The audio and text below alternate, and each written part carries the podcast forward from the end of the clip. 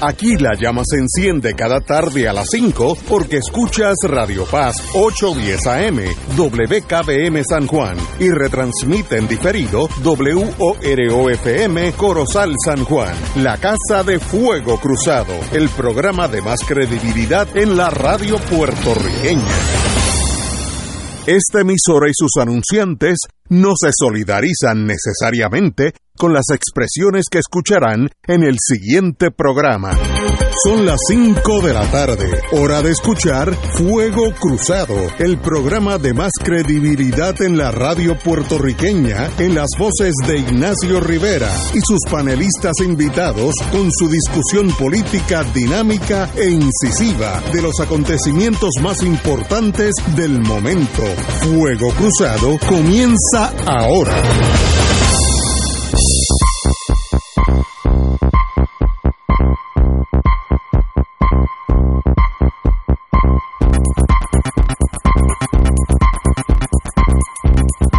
Amigos y amigas, hoy tenemos un programa muy especial, obviamente a las cinco y media habla la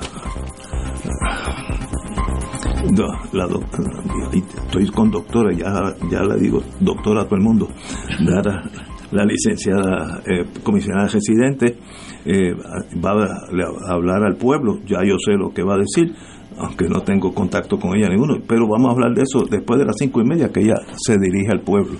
Y vamos a hablar lo que era hace casi 24 horas, una tormenta, yo creo que ya esa tormenta ha disminuido sus evoluciones, eh, y pues hablar de la destitución de la rectora Ríos Reyes, Ilka Ríos, pues se ha tornado algo académico porque la Junta de Gobierno, como se llama eso, la destituyó y se acabó. Pues, pues, será una, ella creo que está allí de doctora eh, eh, como maestra. Ella es dentista. Pues muy bien, que, que siga su vida, no hay problema. Pero yo creo que más importante de eso es nosotros los que no estamos en ese mundo médico, desconocemos la facultad de medicina.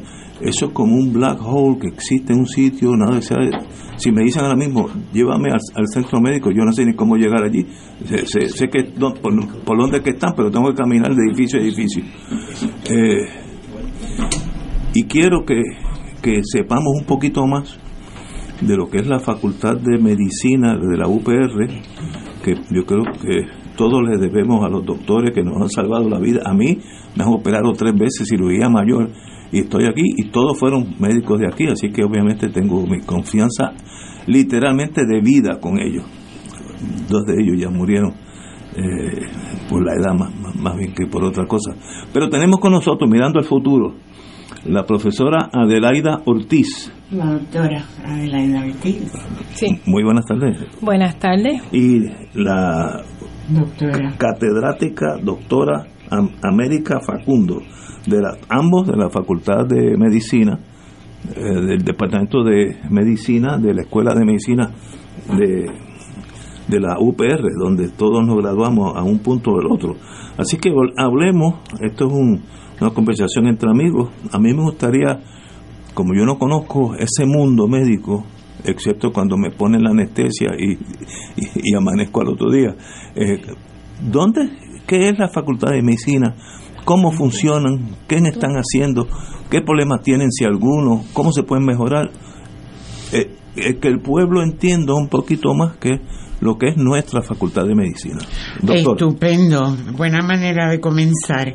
Eh, queremos comenzar aclarando para todos los que nos están escuchando que la Escuela de Medicina es una de seis escuelas que tiene el recinto de ciencias médicas de la Universidad de Puerto Rico.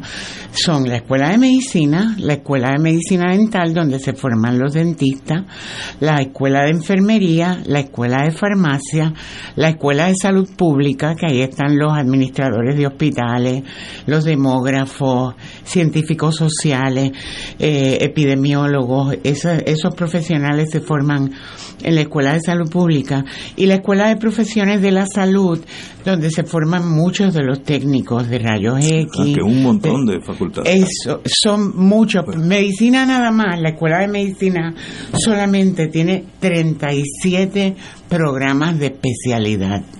37. Y cada una de las otras cinco escuelas tiene también su número de, de programas. 37 programas acreditados, pero también tiene otros programas, por lo menos dos más que no están acreditados, que eso incluye el programa de pulmonar y neurocirugía, que está trabajando su acreditación actualmente. Exacto, que pasamos, hemos pasado por la locura de, que, de la pérdida de acreditación como país, porque neurocirugía es la especialidad que atiende los traumas, los accidentes de automóvil, los golpes grandes eh, que, tienen que ver con, con, el sistema nervioso central, así que todos pasamos un, un rato muy amargo cuando nos enteramos de la pérdida de acreditación de ese programa. Y una pregunta, ¿cómo se desacredita en este caso neurocirugía? ¿Qué tiene que pasar? Porque eso le puede pasar a cualquier otra eh, generalidad, ¿no? los programas de residencia en general se rigen por una entidad que se llama el American Council of Graduate Medical Education, el ACME, que ha salido en los periódicos. Como todas las agencias que acreditan cualquier programa, tienen unos requisitos. Si los requisitos no se cumplen, te hacen un señalamiento y te piden un plan de mejoramiento. Y si eso no se cumple, pues a lo mejor te, te dan lo que se llama en inglés un warning y si no, pues no entras en cumplimiento hasta que algunos de esos estándares que son críticos, que si no se cumplen, pues cierran el programa. Si eso ocurre durante el transcurso que residentes están en formación en esa especialidad, en el momento que pierden la acreditación, si ellos quieren ser elegibles para tomar los exámenes de especialidad, tienen que buscar otro programa fuera de, donde están. O, irse de Puerto Rico, ¿no? Y en este caso, neurocirugía, el único programa acreditado es el que estaba en el recinto de ciencias médicas, así que tuvieron que buscar espacio en los Estados Unidos. ¿Y, qué factores? Demos un ejemplo. Recuérdese que los tres somos abogados, así que tenemos esa, esa desventaja ante los seres humanos. demos un ejemplo de las cosas para desacreditar un programa. Ejemplo un ejemplo es que no tenga la facultad medular. Los, los maestros. Los maestros. Esto, cada programa, dependiendo del, del, de la especie, de la, el tipo de práctica que se lleve a cabo, necesitan X facultativos especializados en esas áreas para que los residentes puedan, además de aprender, practicar mientras ejercen valga la redundancia, la práctica de, de, la medicina, ¿verdad? Por ejemplo, el caso de neurocirugía, una especialidad, un tipo de cirugía que trabaja con, el, como dijo la doctora, el sistema nervioso central, el cerebro y la columna espinal. Así que si ellos tienen que operar, eh, evacuar un sangrado después de un trauma, pues tienen que hacer X cantidad de evacuaciones de sangrado para que ellos puedan decir, pues mira, estoy certificado en ese procedimiento. Si no hay un facultativo que los enseñe a hacer eso, pues entonces eso sería un problema y una razón para no poder acreditar. Que tengan los materiales, que tengan el espacio apropiado, cuartos de dormir, esto es eh, eh, todo lo audiovisual. pero, todo el tipo de cosas que el equipo, el equipo que ellos necesitan para poder practicar su y obviamente hubo problemas con, con ese equipo por algunos años, porque eso duró, el warning tuvo dos años y medio. Ellos advirtieron dos años y medio antes eh, que se tenían que resolver los señalamientos para poder mantener la acreditación y eso no se logró.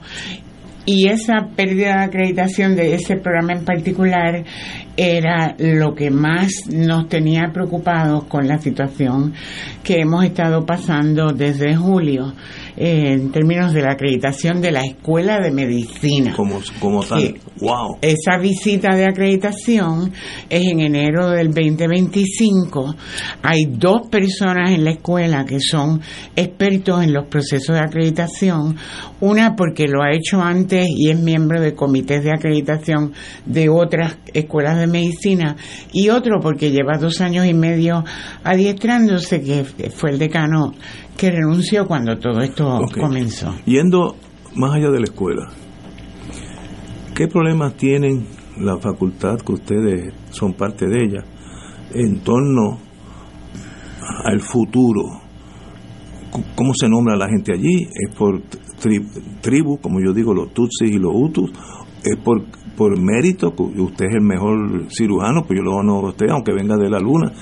¿Cómo cómo eso funciona administrativamente? Que me da la impresión que ahí es el problema. Yo, yo le puedo explicar. Mire, esto para tener un nombramiento en la escuela, en realidad es por mérito. Tú tienes una especialidad, eh, para nosotros todos tenemos que tener los exámenes de la especialidad actualizados, porque cada especialidad, la mía en particular, cada 10 años tengo que volver a tomar el examen. ¿Cuál, es la suya? Medicina interna. Ok, muy bien.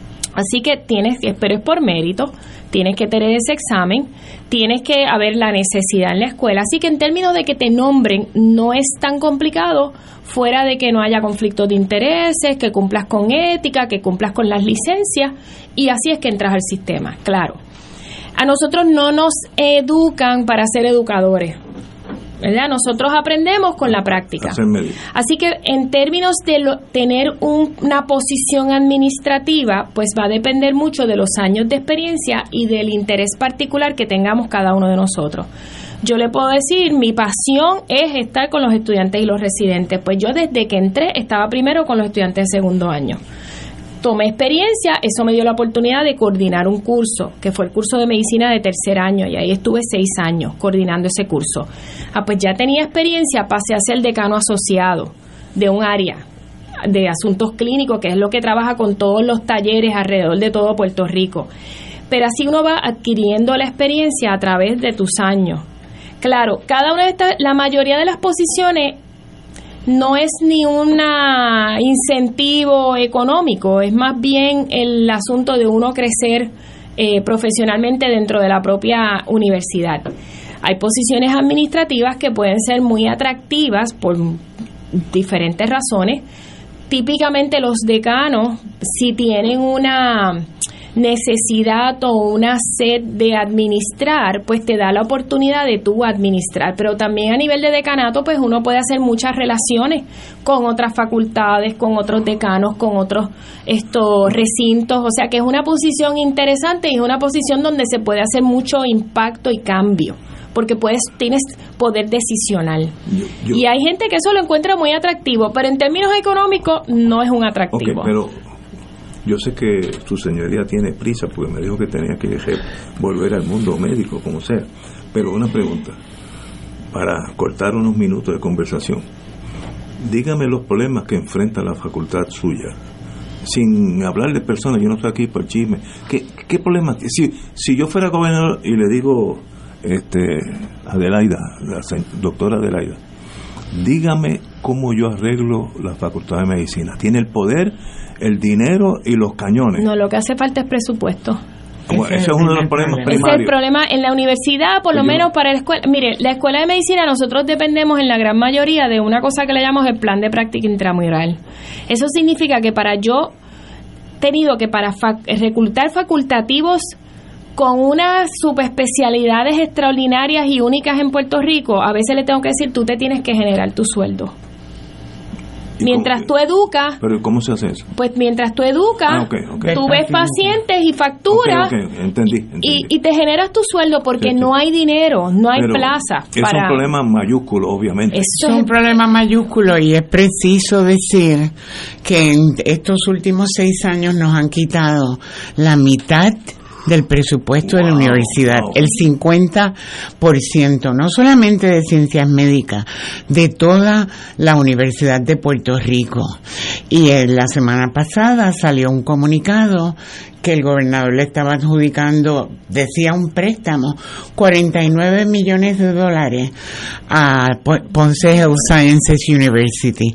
Nos parece bien contradictorio que mientras Sí, que mientras nos quitan el 50% del presupuesto a nosotros, haya dinero para estar prestando a instituciones privadas, que es, una contradicción en términos, ¿verdad? Ese es uno. Eh, el dinero es un problema serio para ustedes. El dinero es un problema serio y el dinero lleva a, por ejemplo, el número de facultativos que está disponible, tanto para estar en los hospitales como para estar en los salones de clase.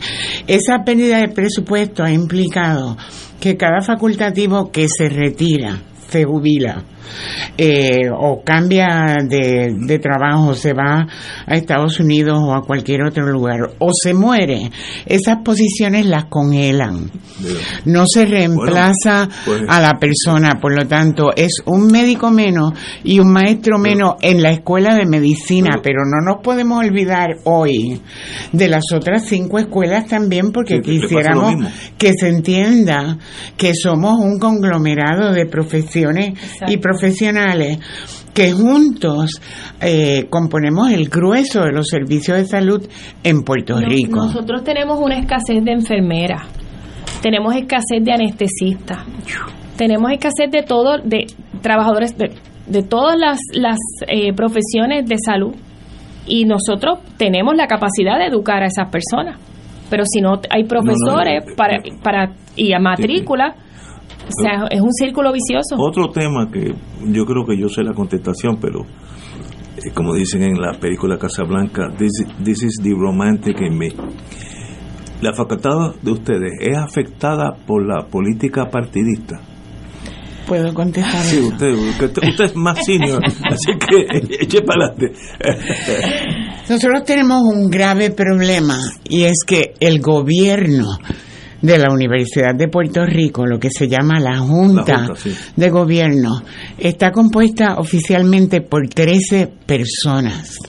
De esas 13 personas, 9 son del gobernador, el que sea, el gobernador de turno. Ok, nueve. Nueve, ocho nombrados a dedo.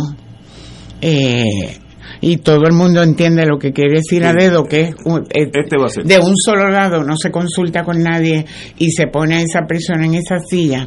Y la novena persona es el que esté ocupando la silla de secretario de instrucción, de, de- de educación, perdón mismo gobierno. de que es también nombrado por el gobernador, así que nueve de trece son nombrados por los gobernadores, por lo cual la Junta de Gobierno, con muy pocas excepciones a través de décadas, no está compuesta por universitarios, sino por las personas de preferencia de los gobernadores. Hemos tenido momentos buenos, ¿verdad?, donde se han nombrado personas que han estado muy comprometidas con la universidad. Puedo dar el ejemplo de cuando estuvo eh, el señor Fernando Llovera, el director de Para la Naturaleza, Excelente la humano. doctora Ana María García Blanco, que es la que eh, ha llevado el liderato de la educación Montessori en Puerto Bueno, Rico. sí, sí, sí. O sea, hemos tenido momentos de suerte, y le llamo de suerte porque la mayor parte del tiempo han sido personas por lealtad político-partidista, no han sido por compromiso con la Universidad de Puerto Rico. Y ahora mismo eso fue bien evidente En esto. porque en este, este problema que tuvimos ahora, porque la decisión de nombramiento de la rectora tomó exactamente medido por reloj cuatro minutos con 42 segundos. Ese fue el tiempo que la Junta de Gobierno, esta Junta de Gobierno actual, le dedicó al recinto que forma la mayor cantidad de profesionales de la salud en Puerto Rico cuando la crisis de servicios de salud es tan grave. Así que la política partidista a nosotros nos corrompe el alma. Quisiéramos que desapareciera. Tenemos un proyecto de reforma universitaria para cambiar ese poder que tienen los gobernadores porque es un secuestro de la institución de educación superior más importante del país. Compañero Héctor Luis Acevedo. No, es que para que vean el impacto, lo que esto significa para el pueblo. Nosotros aproximadamente por año graduamos 100 médicos. 100 médicos que van a todas las especialidades porque ellos de ellos sobre el 90% entra a la especialidad que ellos desean entrar, que algunas son extremadamente competitivas. Tenemos que retener esos médicos en Puerto Rico, no podemos. Y estos muchachos, cuando ven este tipo de inestabilidad en su universidad, eso no les no les provoca quedarse No es más atractivo. no es atractivo más a lo que se van a enfrentar cuando se gradúen que están todo el mundo luchando por capturarlos porque los entrenamos bien Veo, veo. Compañero Héctor Luis Acevedo. Bueno, buenas tardes a, a la distinguida doctora y a, a amigo Richard viene desde Aguadilla para estar aquí toda la semana. Eh, la Universidad de Puerto Rico es importante saber que Puerto Rico tuvo abogados antes de médicos y que la Asociación Médica se opuso a la creación de la Escuela de Medicina porque entendía que iba a ser una escuela de tercer nivel. Y esa victoria en el 1950, que fue muy disputada, ya nadie la cuestiona. Pero eso fue una batalla campal eh, que está recogida en varios de los libros que hemos logrado publicar. Mario García Palmieri tiene un, artículo tremendo sobre eso.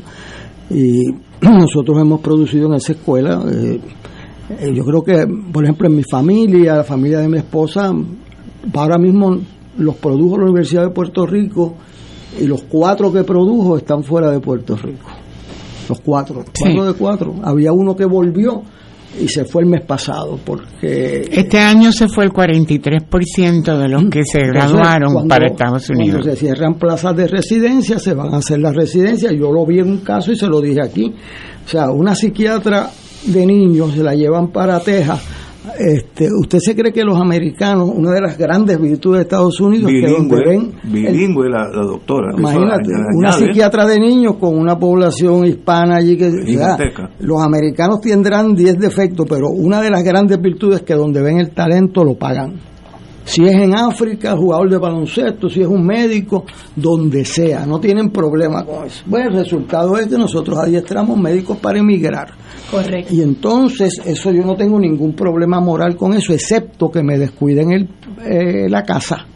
O sea, y ahora para conseguir un especialista aquí en Puerto Rico, volvimos al tercer mundo, tienes que tener un amigo en algún sitio para que te Eso es correcto. Este, Increíble. Por eso es importante que el pueblo de Puerto Rico nos apoye en sacarnos el gobierno de encima para que podamos funcionar como institución académica y no como una institución de partidos políticos. Bueno, yo quiero que ustedes me actualicen eso. Este, o sea, porque a lo que acaba en este programa hemos dicho lo siguiente, tanto el compañero Richard como yo, hemos dicho que Puerto Rico puede vivir sin abogados dos años nuevos. No pasa nada en este país. Ingenieros, pues hay vacantes, pero sin médicos y enfermeras no puede sobrevivir un año. o sea, más importante Lo segundo, que la Escuela de Medicina, de la cual ustedes son parte, tiene el índice de aprobación más alto de ninguna escuela profesional de Puerto Rico. ¿Qué yo quiero decir con eso? Que los abogados pasan la mitad. Exacto. A veces menos, menos 35. 43%, 43. Yo estoy pendiente a eso porque enseño en las escuelas de derecho, en las tres he enseñado. Este, segundo, la de ingeniero también se cuelga casi la mitad. Sin embargo, el 90% de los de la medicina pasan los boards. Sí, bueno, nosotros para poder pasar, eh, la escuela de medicina está dividida, ¿verdad? Son cuatro años. Esto tiene dos años de ciencia, lo que llamamos ciencias básicas, donde el estudiante está mayormente tomando eh, clases en el salón de clases o con pacientes simulados eh, y laboratorios. Y entonces los años clínicos, que son tercer y cuarto año, para uno pasar a tercer año tienes que pasar la primera parte del, examen, de, la reválida. Esto para graduarte tienes que pasar el segundo, o sea que es, obligado pasarlo. el ah, tercero. Si no, no te gradúas. No te gradúas. El tercero no lo puedes tomar hasta que te hayas graduado porque está diseñado de esa manera. No tiene que ver con la escuela. Es que la, ¿verdad? La, la Junta, pues ese examen se ofrece luego de uno graduado en todos lados.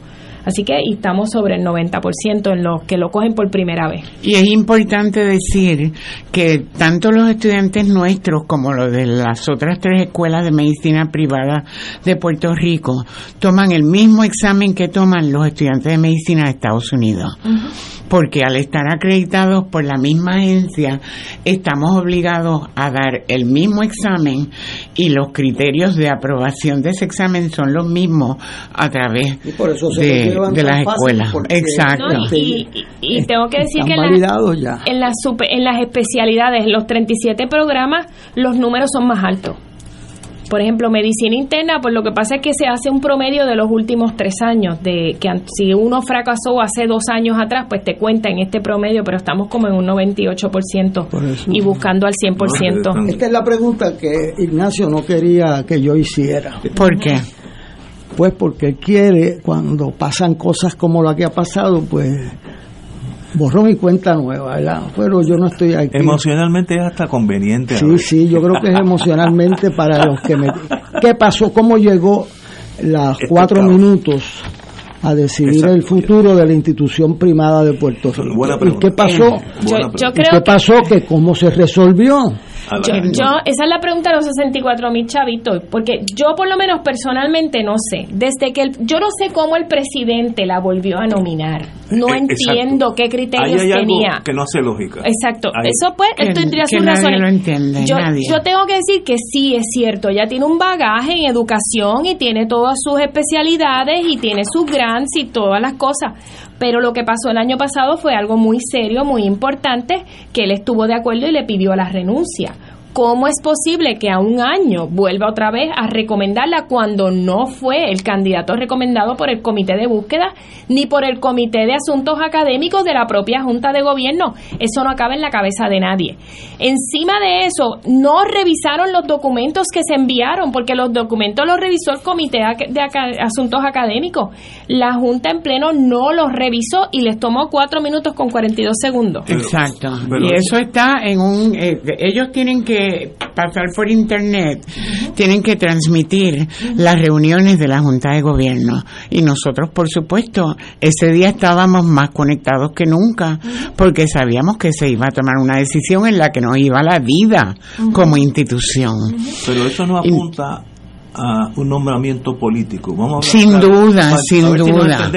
sin duda, aquí no, aquí no hubo Aquí no hubo consideración de méritos, porque como dice la autora Ortiz, no estamos negando que hubiera credenciales, pero esa Junta de Gobierno no había visto eso, ni había visto el comité el, informe del Comité de Búsqueda y Consulta del Recinto de Ciencias Médicas, ni de su propio Comité de Asuntos Académicos de la Junta de Gobierno, ni las cartas que habíamos enviado todos, eh, dando nuestra opinión acerca de los candidatos y pidiendo, rogando que no se nombrara a la persona que se nombró, tampoco habían leído el informe de 27 páginas, que tampoco, de hecho 26 de la investigación que ordenó el presidente acerca del evento al cual la doctora Ortiz, perdón. Ese documento es público porque se supone que no sea se supone que no sea público, se filtró, no sabemos cómo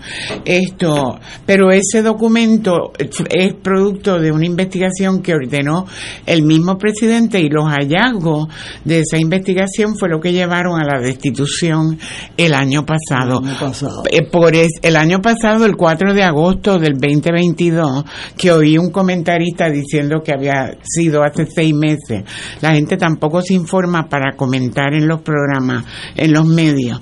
Esto fue en agosto del 2022 y que un año después, sin que hubiera cambiado nada, la recomendara nuevamente y que la Junta de Gobierno no lo cuestionara y que en esos cuatro minutos y 42 segundos uno de ellos pidió voto secreto y esos cuatro minutos se fueron en el voto secreto de 13 individuos.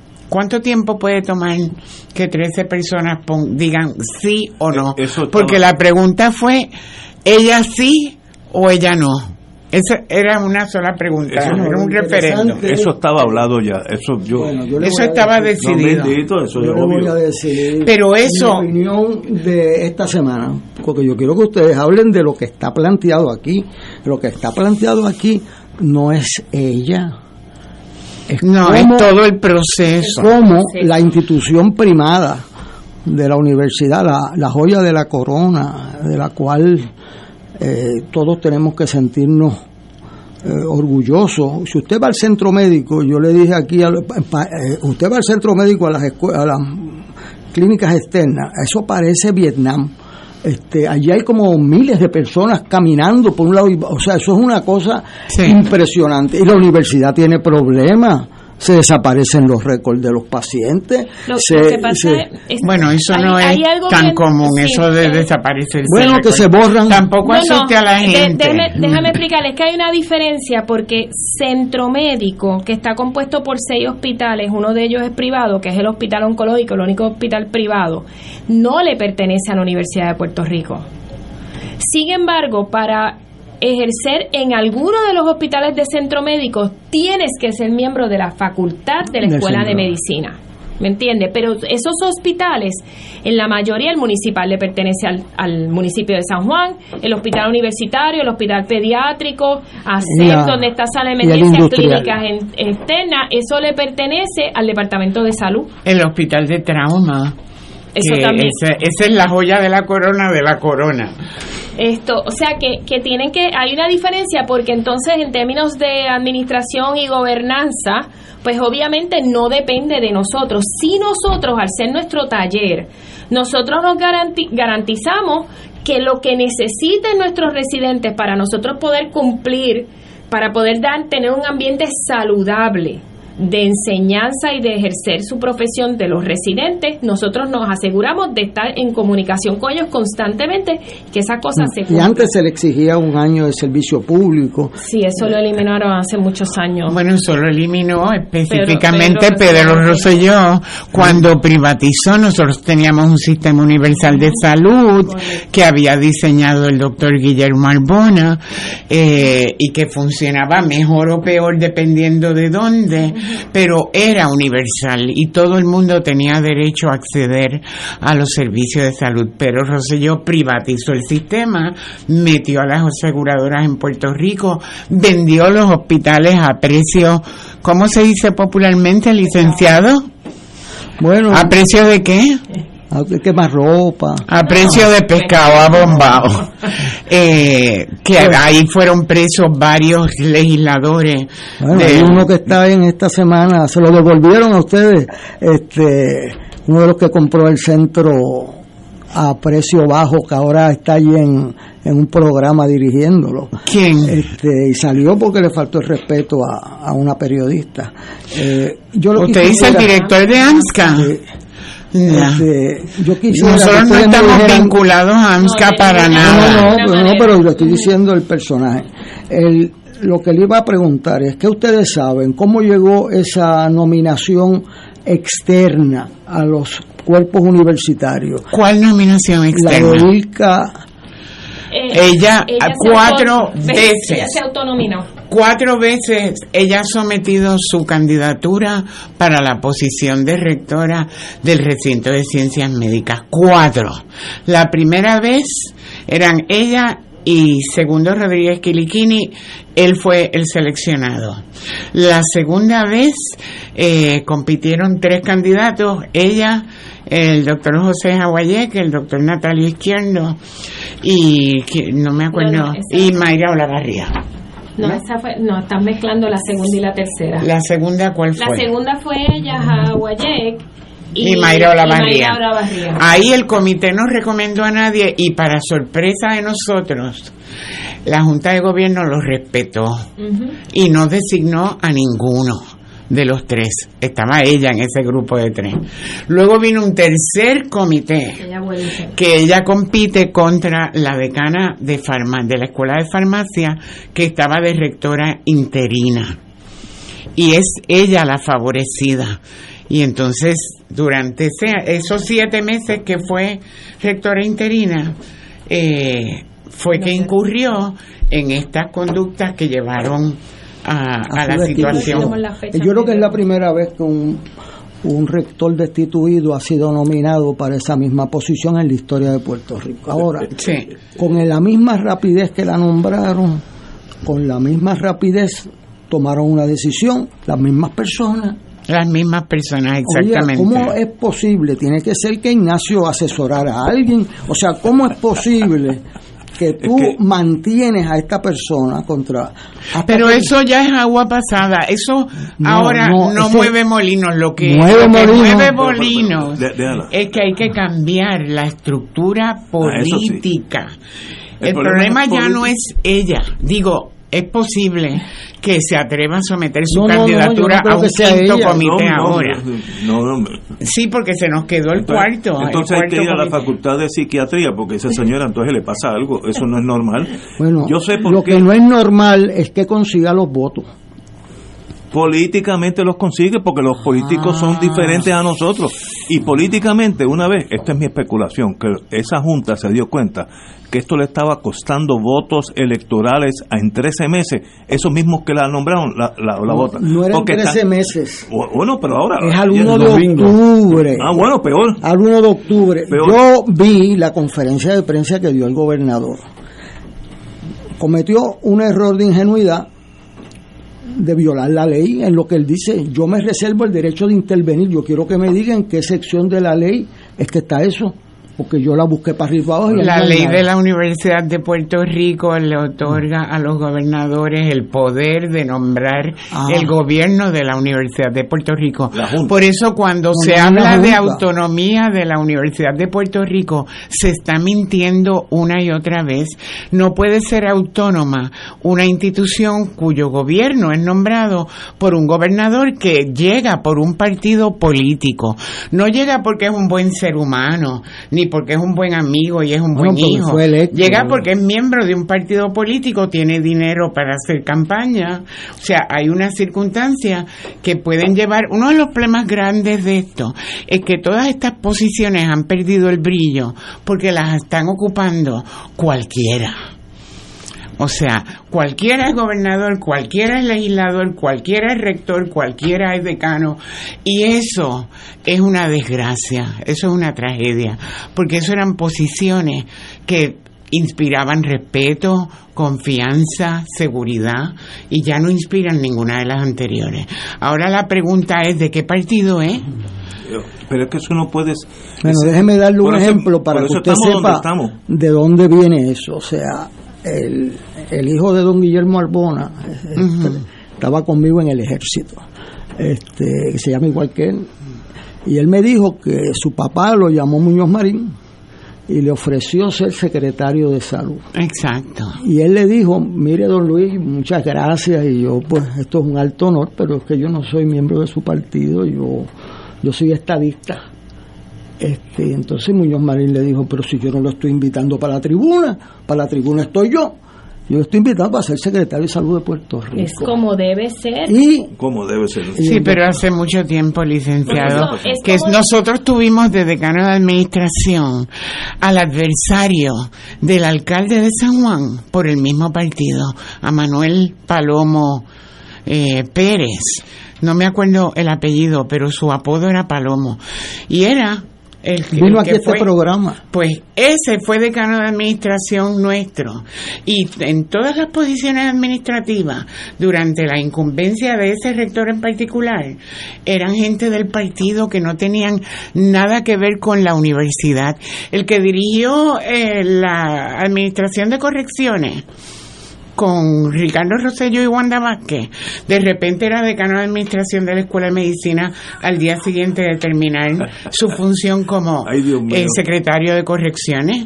¿Qué sabía él de la Escuela de Medicina? ¿Qué sabía del recinto de ciencias médicas? ¿Qué sabía de la Universidad de Puerto Rico? Nosotros hemos atravesado el Niágara en bicicleta con el problema de los nombramientos por lealtades de partidos políticos. Hemos tenido alcaldes que perdieron las elecciones que no saben nada de la universidad y mucho menos del, del recinto de ciencias médicas. O sea, la cantidad de gerentes administradores que hemos tenido que son totalmente inútiles y ni siquiera inútiles, son un estorbo porque nos hacen casi imposible nuestro trabajo, sobre todo si tenemos fondos externos porque escribimos propuestas y conseguimos fondos externos. Doctora, tenemos que dejarla porque hay otras noticias que están, vamos a leer ahora mismo. Eh, ya va a haber primarias en el PNP, etcétera, etcétera. Pero yo creo que es importante más allá de las últimas dos semanas que llenaron los periódicos, que esto no se olvide y vuelva a esa rutina eh, bárbara, destructiva. Mira como, mm. por dónde vamos.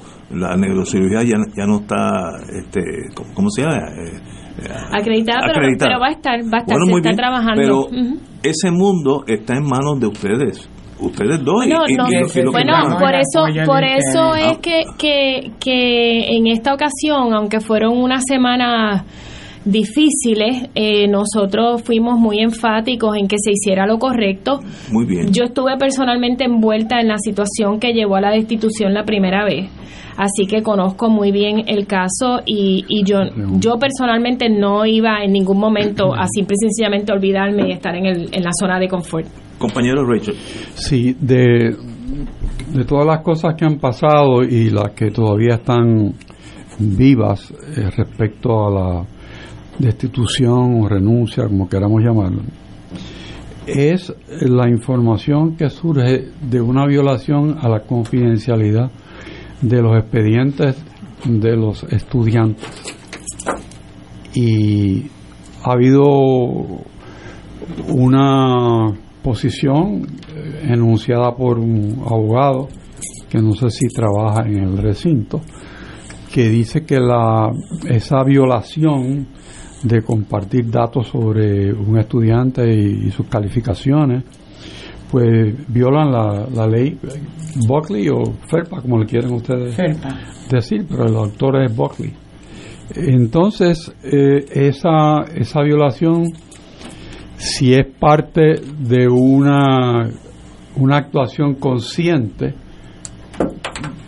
o inconsciente, debe ser reportada porque existió y la información es pública y una investigación que se pueda hacer por los organismos que tienen injerencia sobre eso eh, podría resultar en, una, unas sanciones a la institución eh, tan severas como evitar que sea custodio de récords de estudiantes y como consecuencia de eso perder derecho a recibir fondos eh, para la operación del recinto.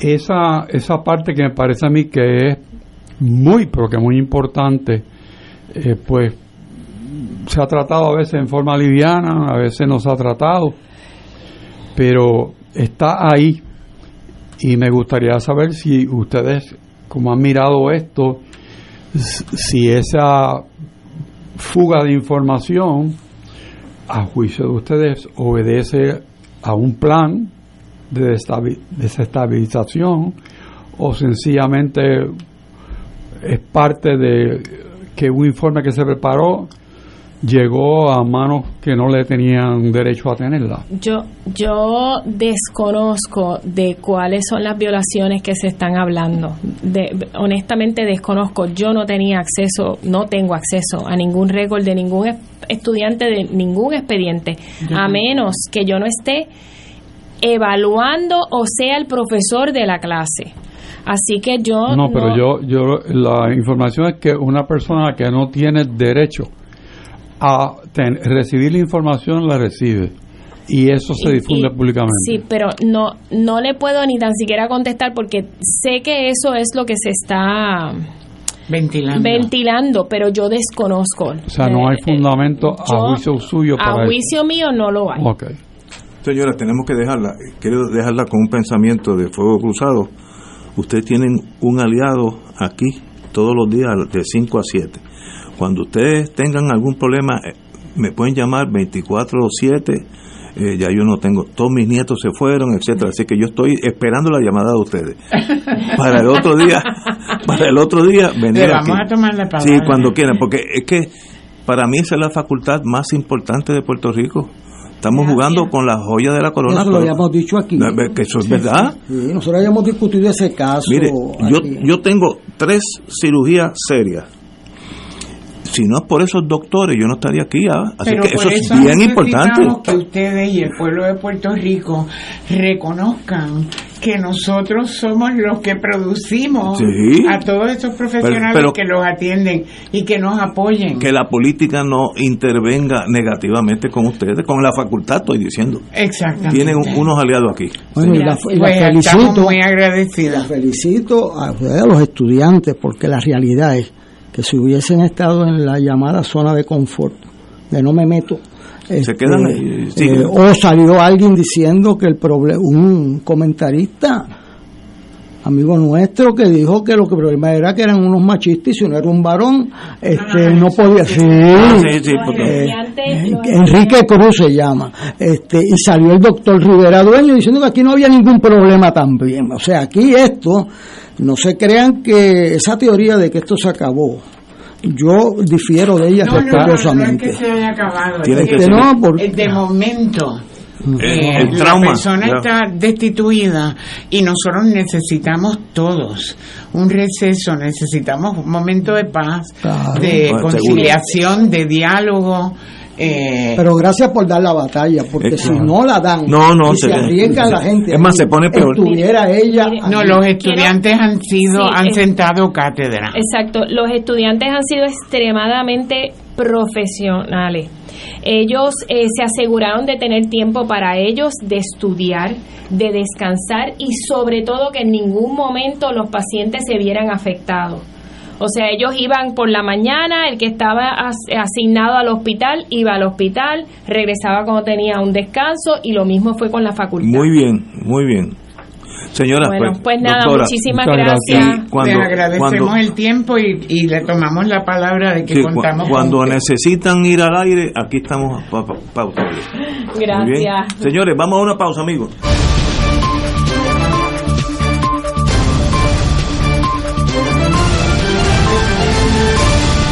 ¿Qué tal amigos? Gracias por estar con nosotros. Bienvenidos a Minuto Informativo desde nuestra sala de redacción. Una vaguada impulsará durante el miércoles el desarrollo de aguaceros y tronadas aisladas a través de varios pueblos de la isla, al igual que sobre las aguas locales. El desarrollo de las lluvias y de la nubosidad permitirá que las condiciones de calor extremo no sea tan intenso como en días pasados, aunque el Servicio Nacional de Meteorología en San Juan emitió una advertencia de calor excesivo para múltiples municipios debido a que las sensaciones térmicas podrían rondar entre los 108 a 111 grados. Los esperamos a las 6 en Noticias 13.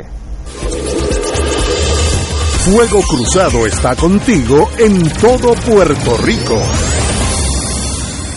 Restaurante Mar del Caribe te ofrece un ambiente acogedor, elegante y la mejor comida internacional. Exquisitos cortes de carnes, oso, buco, cabrito, chuletón de ternera, gran variedad de mariscos y pescados, langosta, rodaballo y bacalao. Amplio salón de actividades para reuniones familiares o corporativas. Restaurante Mar del Caribe, calle Loíza 2444, Punta Las Marías, 787-545-5025. Restaurante Mar del Caribe, tu mejor opción para comer bien.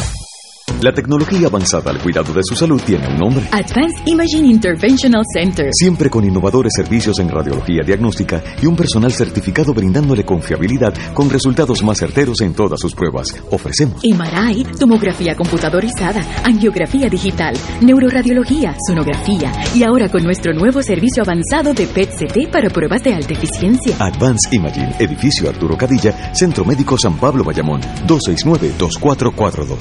Radio Paz te ofrece el mejor motivo para levantarte temprano y disfrutar el comienzo de un nuevo día de lunes a viernes con Enrique Liboy y Radio Paz en la mañana. La dosis perfecta de noticias, deportes y éxitos musicales de todos los tiempos, humor y curiosidades, calendario de actividades y tus peticiones musicales por el 787-300-4982. Conéctate con el 810 AM de lunes a viernes con Enrique Liboy y Radio Paz en la mañana.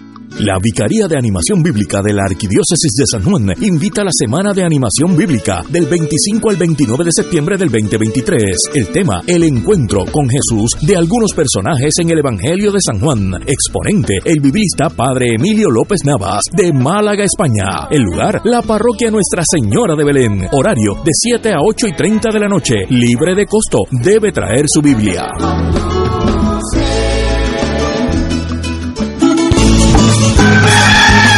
Despierta con la gracia de Dios iluminando el sendero y responde al llamado de congregarnos en su nombre cuando el sol despunta en el Santuario Nacional de Nuestra Señora, Madre de la Divina Providencia, tempranito en la mañana, sábado 7 de octubre. Lleva la paz 5 y 30 de la madrugada para otra misa de madrugadores, la celebración eucarística que se ha convertido en tradición y fuente de bendiciones para la familia católica.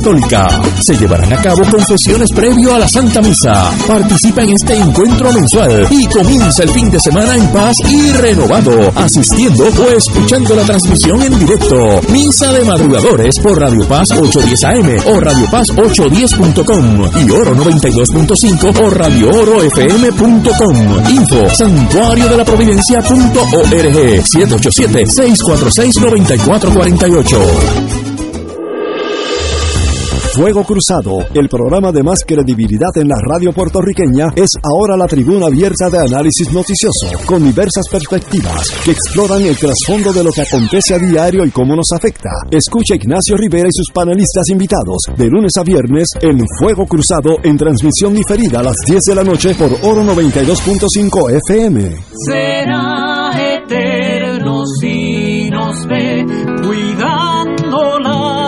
creación. Estamos todos los domingos a la una de la tarde por Radio Paz 810 AM y los sábados a las 7 de la mañana por Oro 92.5 Cuidando la Creación con la hermana Lisi y sus colaboradores. Entrevista, mensajes educativos y dándole voz a grupos que ayudan a cuidar la creación en el mundo. Recuerda por Radio Paz 810 AM, una de la tarde, domingo, sábado por Oro 92.5 FM a las 7 de la mañana. Tu mejor compañía en temporada de huracanes es la radio.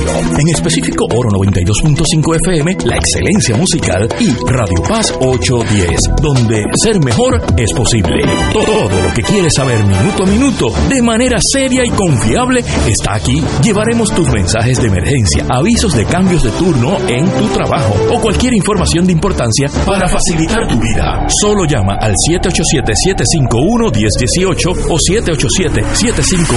787-751-1380 y tu familia de Oro 92.5 y Radio Paz 810 te apoya y resuelve.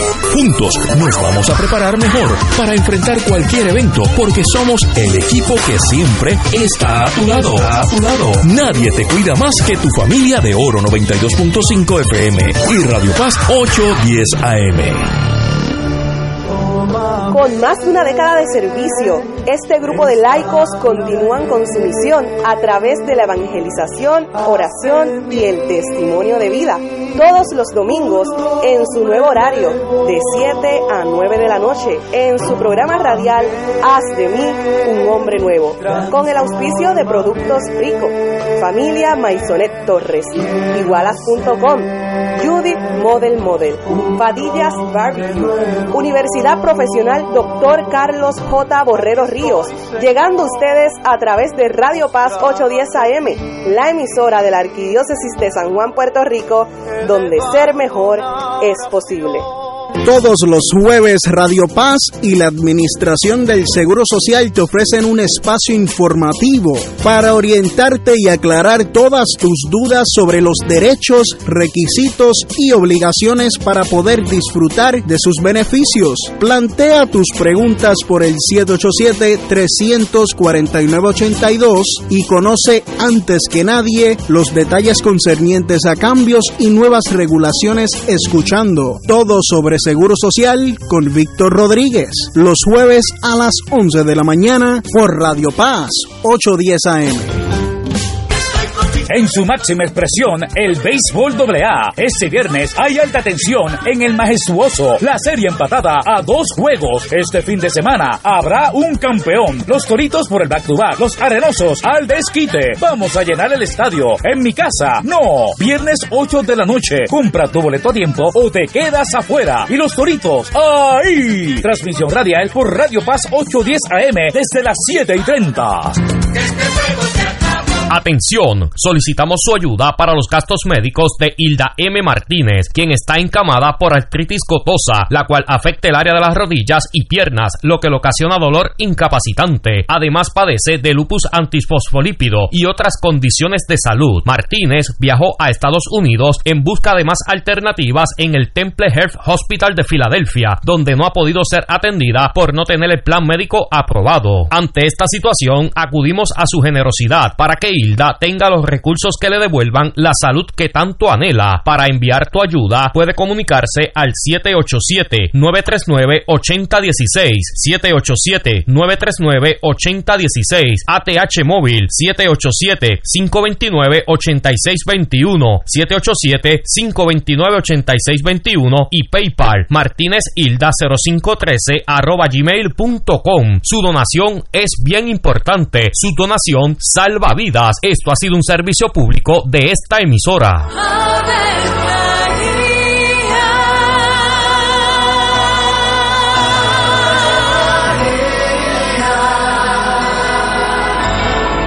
El ángel del Señor anunció a María. Y ella concibió por obra del Espíritu Santo. Dios te salve María, llena eres de gracia, el Señor es contigo. Bendita tú eres entre todas las mujeres, y bendito es el fruto de tu vientre Jesús. Santa María, Madre de Dios, ruega por nosotros pecadores, ahora y en la hora de nuestra muerte. Amén. He aquí la esclava del Señor. Hágase en mí según tu palabra. Dios te salve María, llena eres de gracia, el Señor es contigo. Bendita tú eres entre todas las mujeres, y bendito es el fruto de tu vientre Jesús. Santa María, Madre de Dios, ruega por nosotros pecadores, ahora y en la hora de nuestra muerte. Amén. Y el Verbo se hizo carne. Y habitó entre nosotros. Dios te salve María, llena eres de gracia, el Señor es contigo.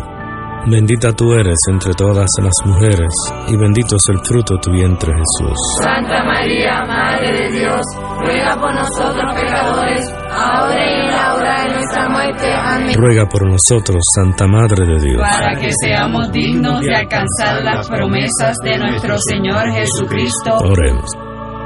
Derrama, Señor, tu gracia sobre nosotros, que por el anuncio del ángel hemos conocido la encarnación de tu Hijo, para que lleguemos por su pasión y su cruz a la gloria de la resurrección, por Jesucristo nuestro Señor. Amén. Gloria al Padre, al Hijo y al Espíritu Santo. Como era en un principio, ahora y siempre, por los siglos de los siglos. Amén.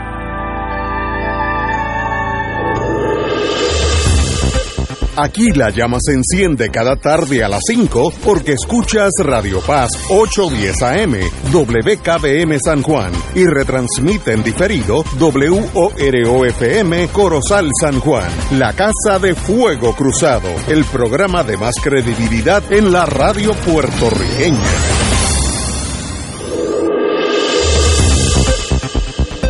Y ahora continúa Fuego Cruzado.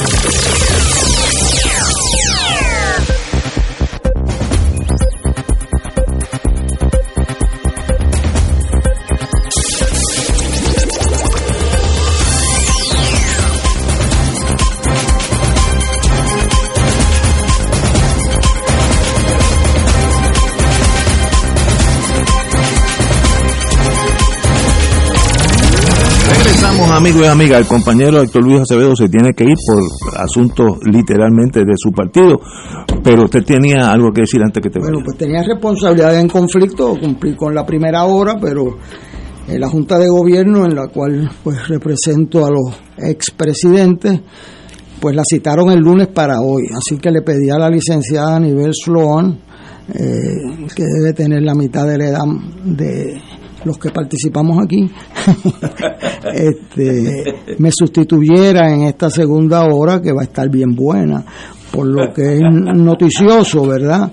Este, también quería decir, porque hemos criticado, y yo he sido el primero en criticar a la legislatura por sus silencios, por sus acciones y omisiones. Este, pero hizo algo muy valioso la legislatura y yo quiero ser el primero que lo felicite, que nombraron un, grupo eh, con presupuesto para evaluar los impactos económicos de las diferentes legislaciones. Eso es sumamente importante. Aquí nosotros estuvimos discutiendo el, eh, el hazme reír de este gobierno que el director de presupuesto dice que añadir cinco días libres no tiene impacto económico. Entonces, o sea, o sea, ¿Quién puede decir eso? eh, eh, eso en cualquier sitio del mundo lo hubiesen votado, excepto que le mandaron a decir eso. Y él lo dijo. Y entonces, pues la legislatura, como aquí está envuelto lo que llaman un populismo, eso de estar ofreciendo lo que no pueden dar, esto le da seriedad al proceso y esta es la razón de la Junta Fiscal que siguen dando bonos y dinero y sin medir el impacto económico. Eso antes era la oficina de presupuesto y el gobernador. Si el gobernador, tú le pasabas eso a Muñoz Marín o a Roberto Sánchez Vilella, bueno, mire, ¿dónde están los chavos para eso? No, no hay, pues entonces pues, se acabó.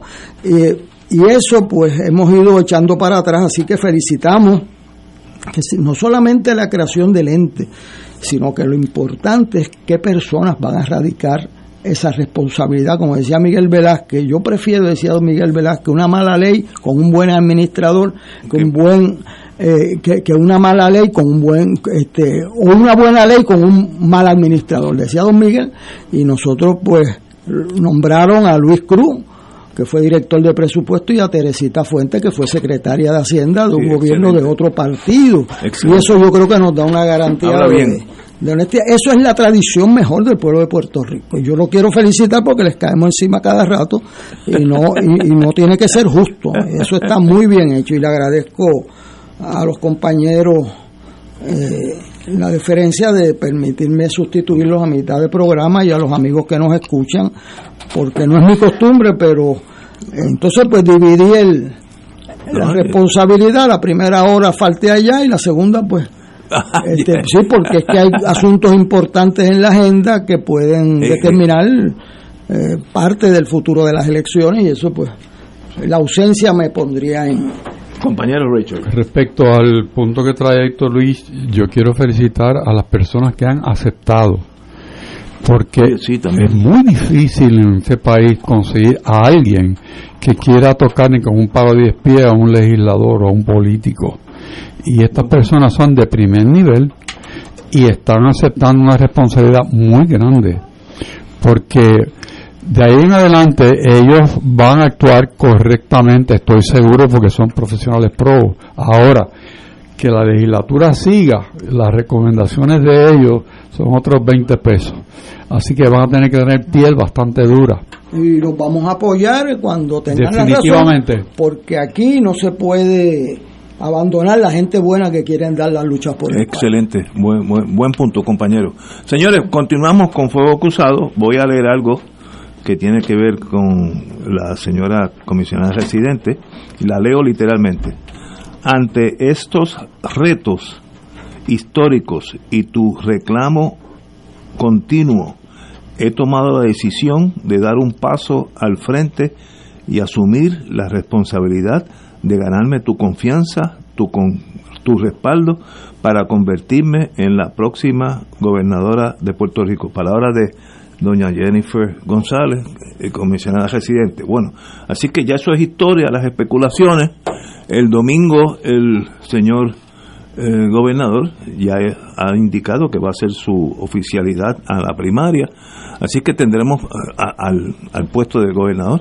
Así que obviamente tendremos unas unas primarias el año entrante y esto es fácil, que gane el que saque más votos. Así que en eso yo no tengo problema.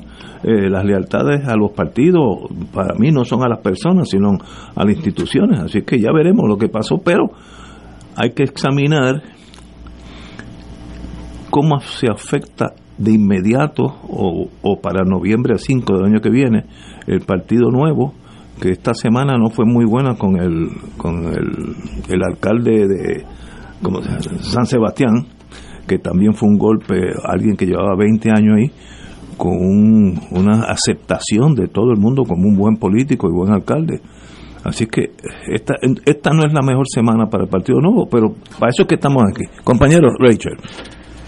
Bueno, podríamos analizar tantas cosas eh, respecto al, al tema de, de algo que estaba anunciado, que la cosa que era cuándo era que lo iba a anunciar, porque difícilmente pudiera uno pensar que alguien que ha estado desde hace bastante tiempo criticando al gobierno de su propio partido y tomando distancia de las actuaciones del gobierno y señalar que no hay obras cuando el gobierno reclama que hay obra, o sea, que se pone en un curso de choque directo, con mucha elegancia, pero choque, pues no hay otra cosa que pensar que una persona que tiene dentro del Partido Nuevo y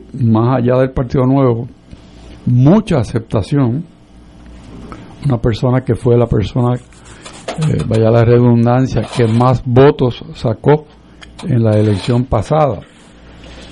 Eh, en Puerto Rico, en una posición pública, eh, una persona que ha ido acentuando el rol de ella respecto a luchar por la estadidad y, los proyectos de ley que se han aprobado, uno de ellos en la Cámara de Representantes, eh, en, el, en el término de la Cámara pasada. Y, y una persona que dice ser republicana, con el bagaje que eso le puede dar en Estados Unidos y en Puerto Rico, pues esa decisión obviamente está madurada hace tiempo. Y yo creo que quizás lo que aguantaba un poco la fecha del anuncio que confirma la decisión era su estado eh, de embarazo, que quiso esperar a tener ya la certeza de que sus criaturas son viables y que está en condiciones para dar una, una batalla como va a ser esta.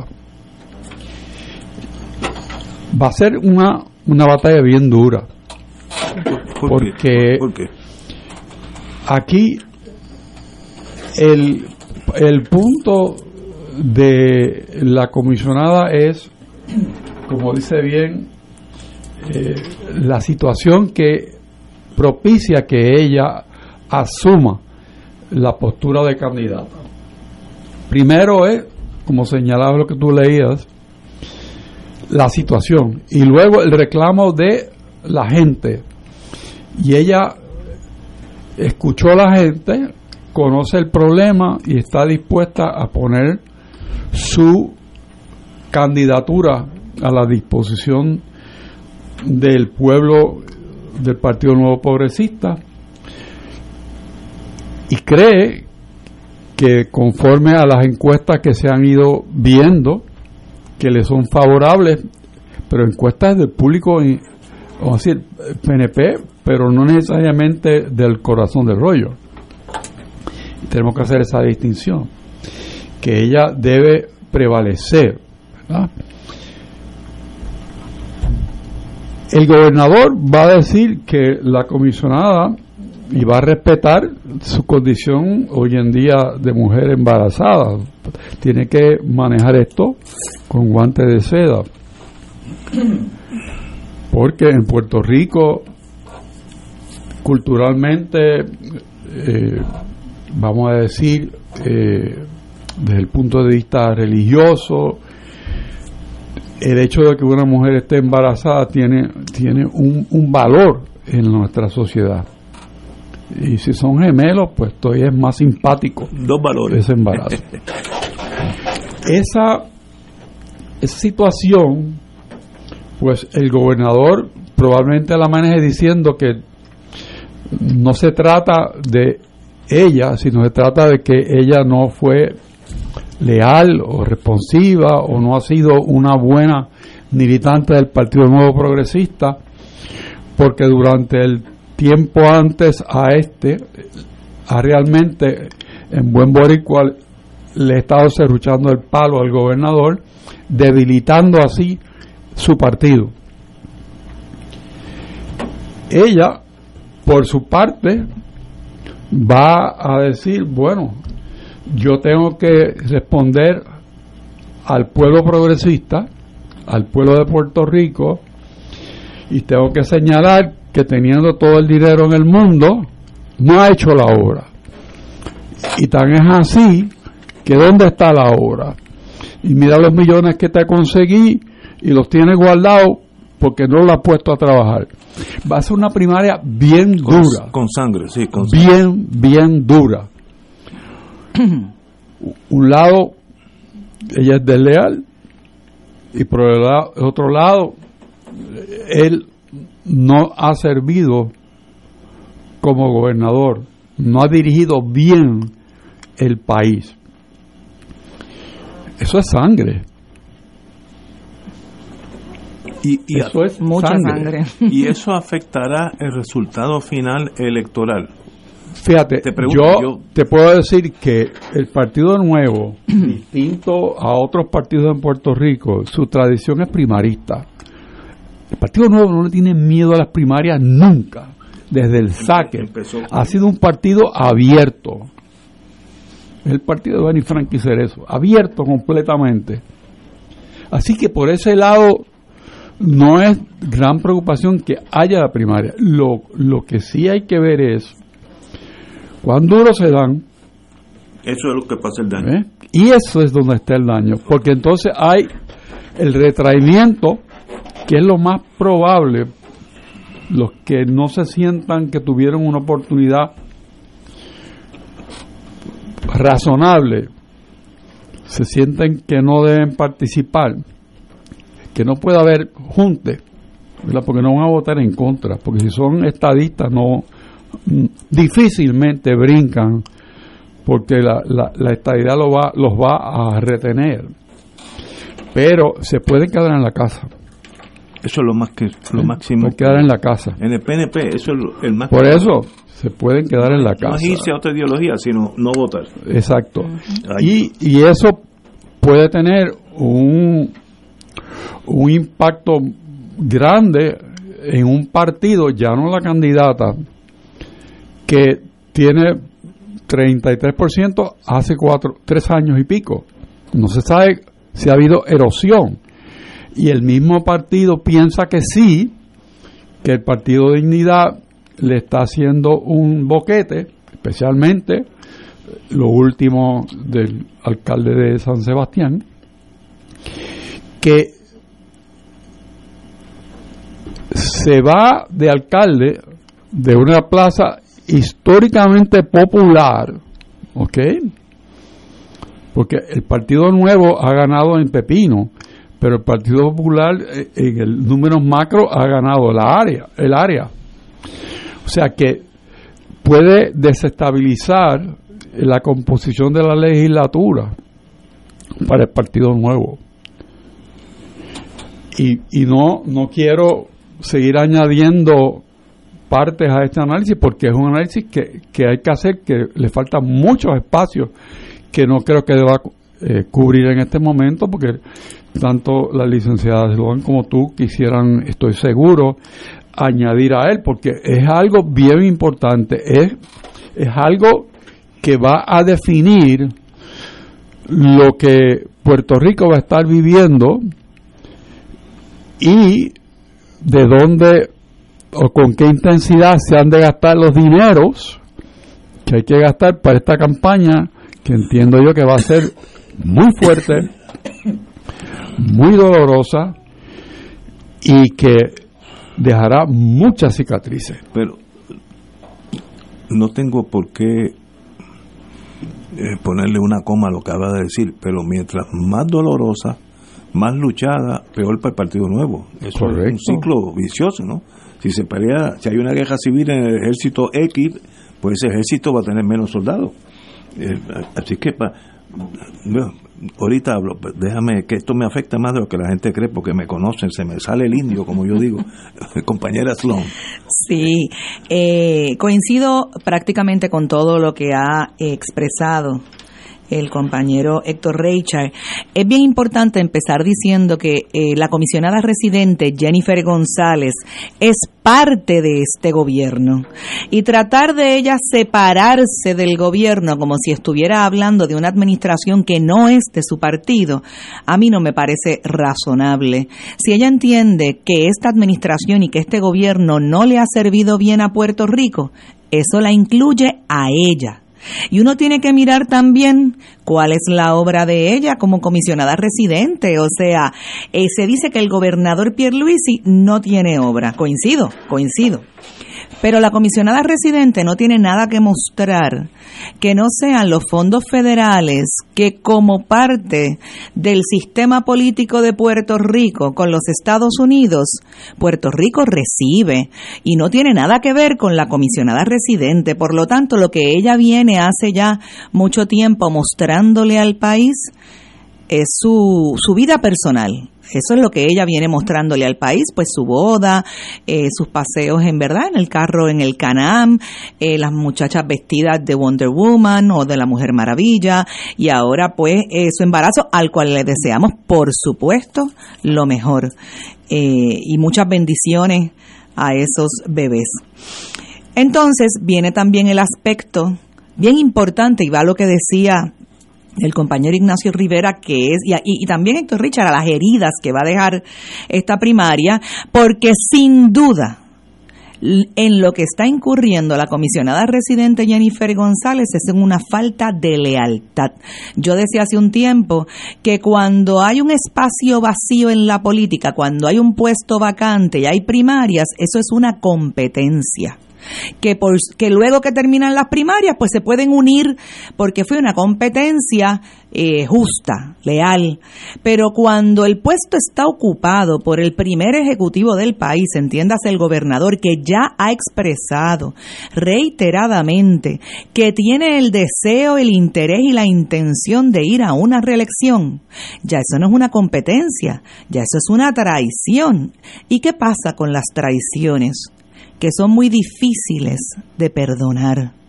Y por lo tanto, esta primaria de ganar la Jennifer González, como hoy dicen los números, que de aquí a unos meses pueden cambiar drásticamente, pero hoy dicen los números de ella ganar, yo entiendo que en esta ocasión el equipo y el grupo del gobernador Pedro Pierluisi no se va a unir a la comisionada residente y no va a ir a las elecciones a votar por Jennifer González porque el, el dolor, la herida va a ser demasiado profunda, demasiado grande. No se trata de cualquier primaria. Es la primera vez que en el PNP se está retando al gobernador incumbente que, que es su jefe político y que fue su compañero de papeleta.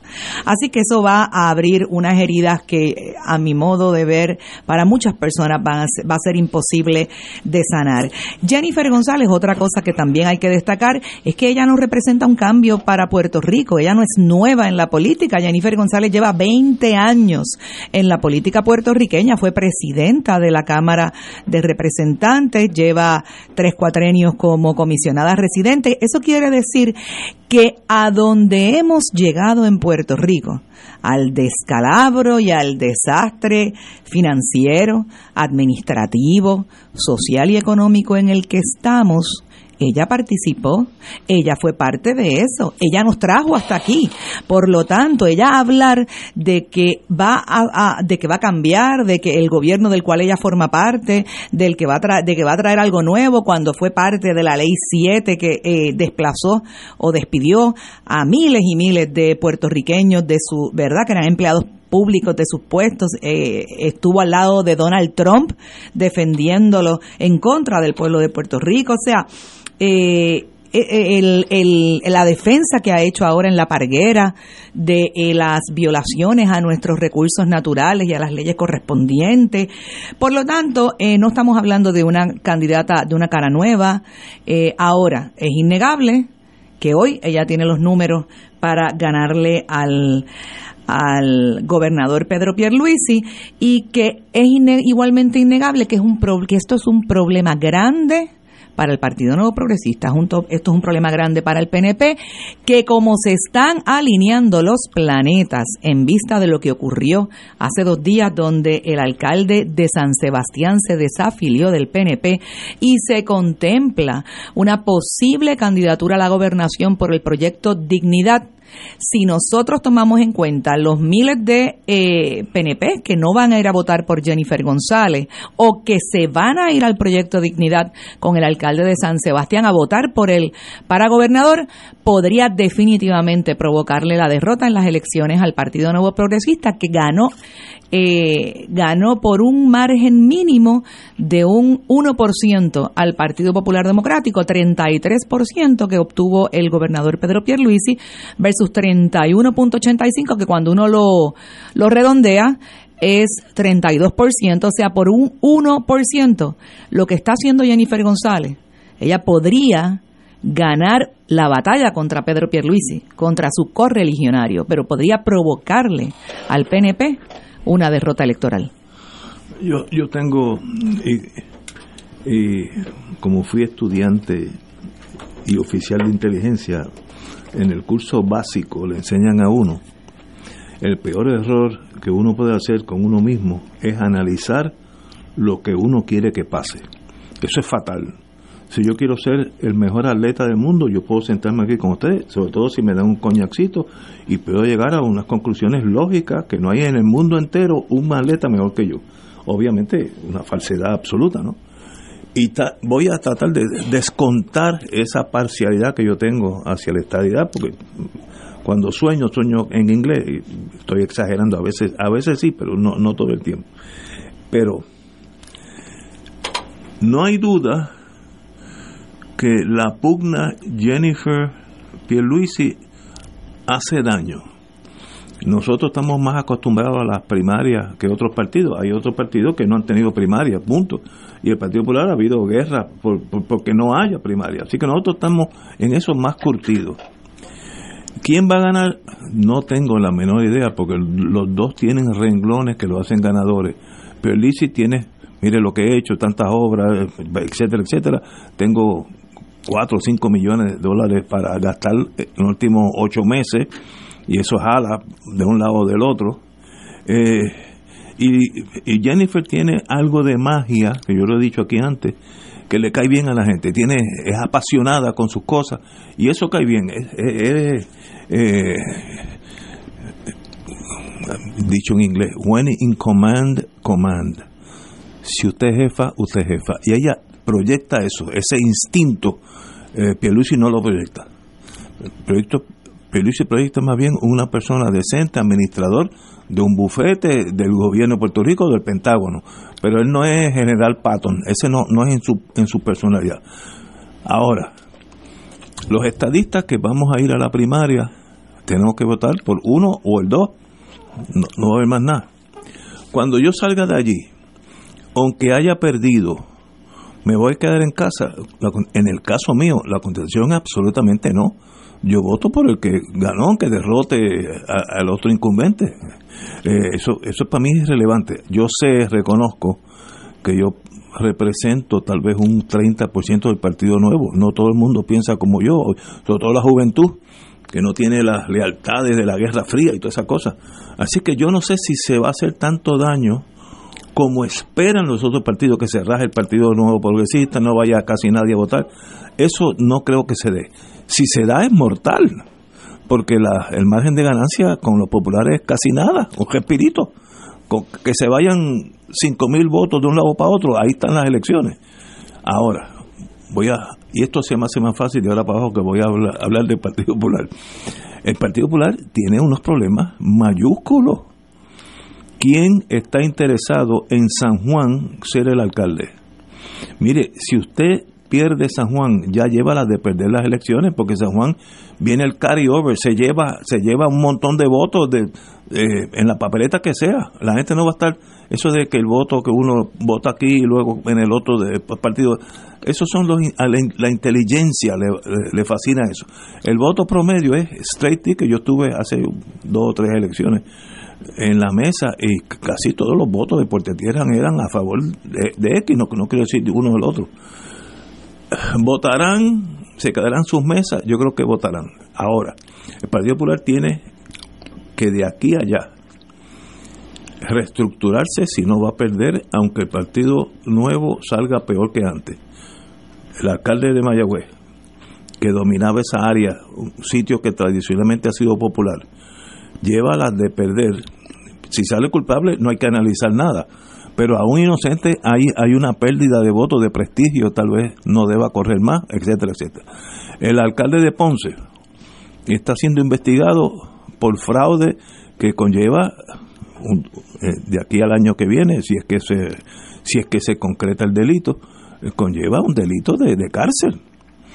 Así es que tú tienes tres puntas de lanza que donde tienes que acelerar la reparación. ¿Se puede reparar? Pues seguro, en la vida nada está permanente. Eh, el, presidente actual, que ha, estado aquí muchas veces, muy buena persona, Jesús Manuel, bienvenido aquí cuando él desee. Eh, yo no le he visto, o tal vez no sea el momento, de tener un equipo reparador de esas heridas. Tiene que tenerlo. Sin eso no puede ganar por bueno que sea él y vaya a ser el candidato, si lo es, no puede ganar si, si esos tres municipios siguen como van. Ay, también hay uno por Fajardo, Macao, Fajardo, por allá, uno de esos que también tiene problemas. Pues señores, la elección está en el aire, puede ganar cualquiera de los dos partidos grandes. Yo no puedo decir que va a ganar el PNP, pero tampoco puedo decir que va a ganar el Partido Popular. Es más, yo lo veo más difícil para el Partido Popular. Pero iris what it. Por ahí hay un factor que yo le he dicho cuando nos sentamos los estadistas a almorzar y tomar un vinito, etcétera, etcétera, ustedes no hablan de victoria ciudadana. Ustedes tienen que ponerle atención, buscarle los puntos débiles. Si ustedes están tan enfocados en la guerra fría, Partido Popular, Partido Nuevo, que creen que ese es el mundo. No, hay otros que están por ahí empezando a gatear.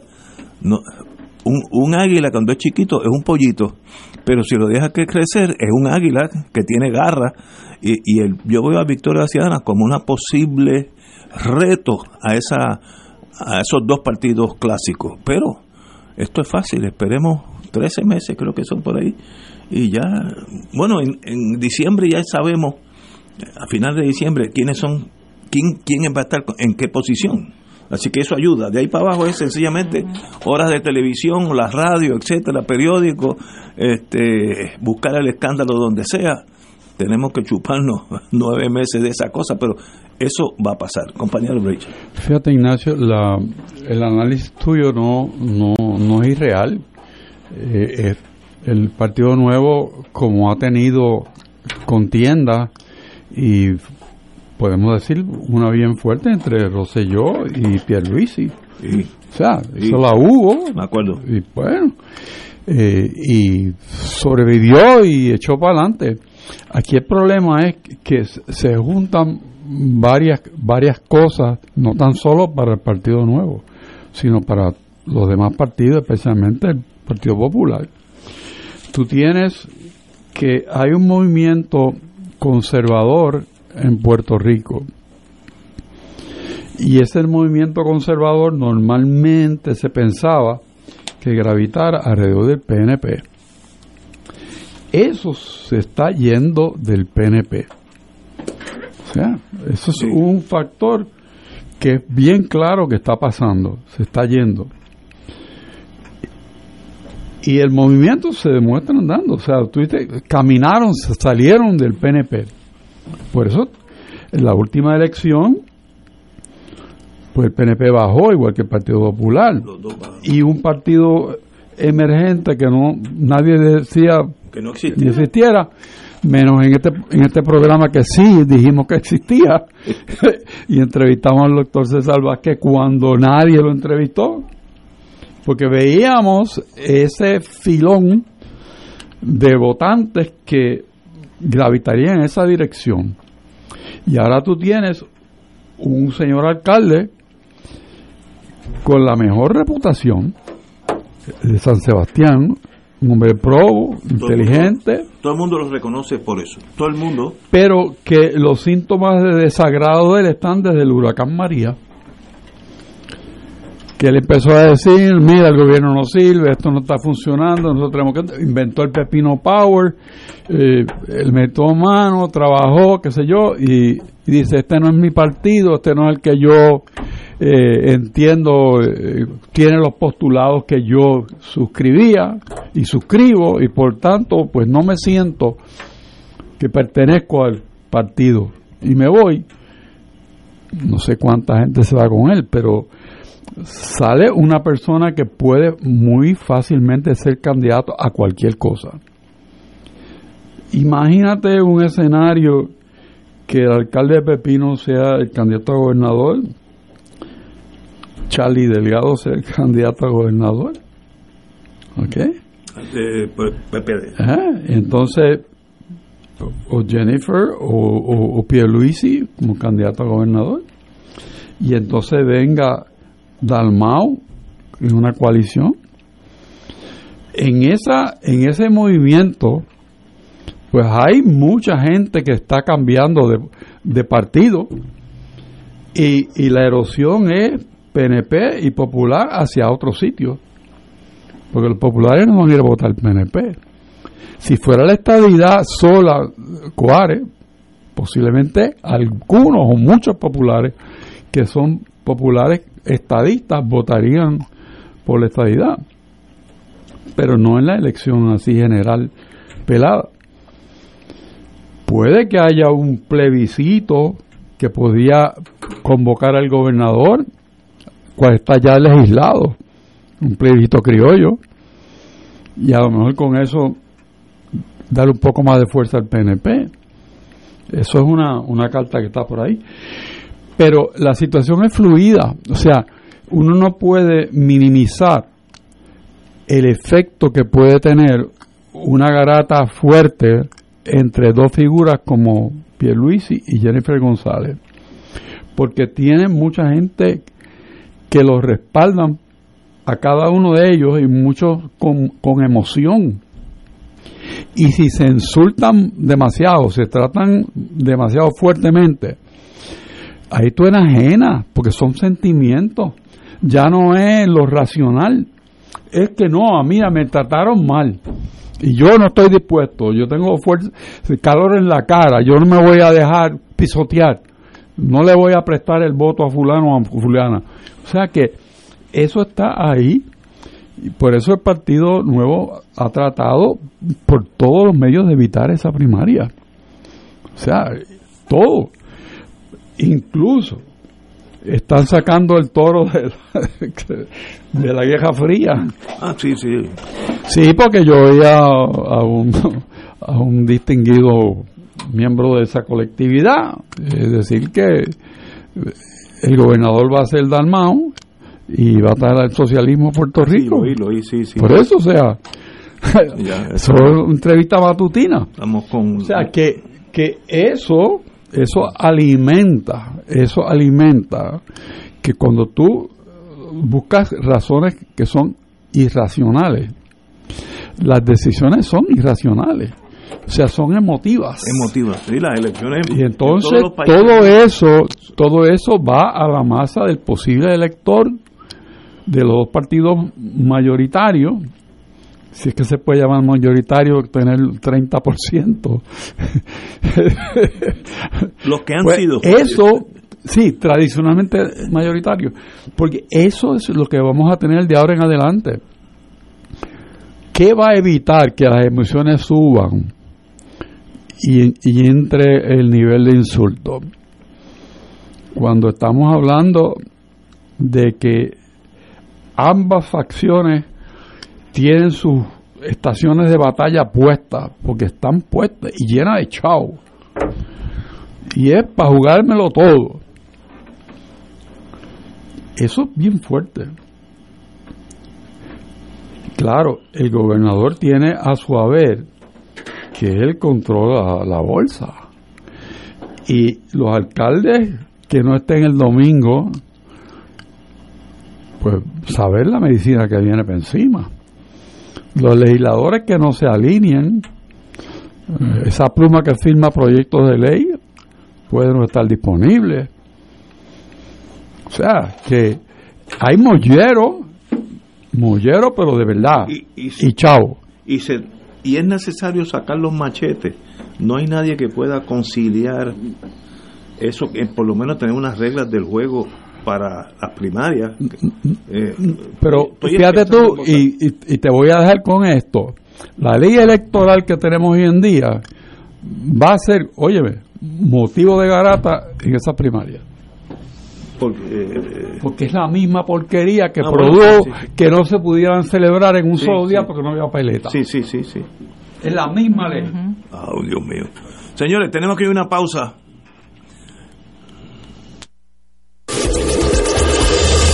Fuego Cruzado está contigo en todo Puerto Rico.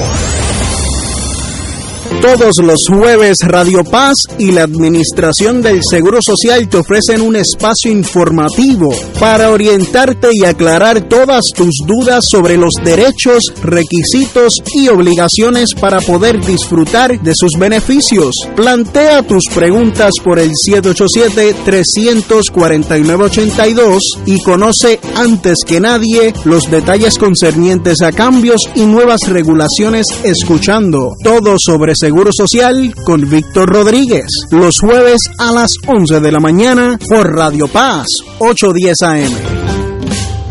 La Vicaría de Animación Bíblica de la Arquidiócesis de San Juan invita a la Semana de Animación Bíblica del 25 al 29 de septiembre del 2023. El tema, el encuentro con Jesús de algunos personajes en el Evangelio de San Juan. Exponente, el biblista Padre Emilio López Navas, de Málaga, España. El lugar, la parroquia Nuestra Señora de Belén. Horario, de 7 a 8 y 30 de la noche. Libre de costo. Debe traer su Biblia.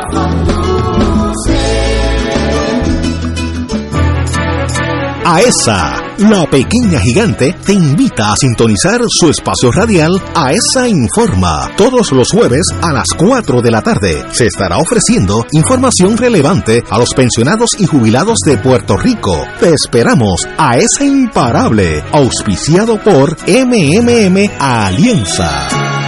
Tu mejor compañía en temporada de huracanes es la radio. En específico, Oro 92.5 FM, la excelencia musical y Radio Paz 810, donde ser mejor es posible.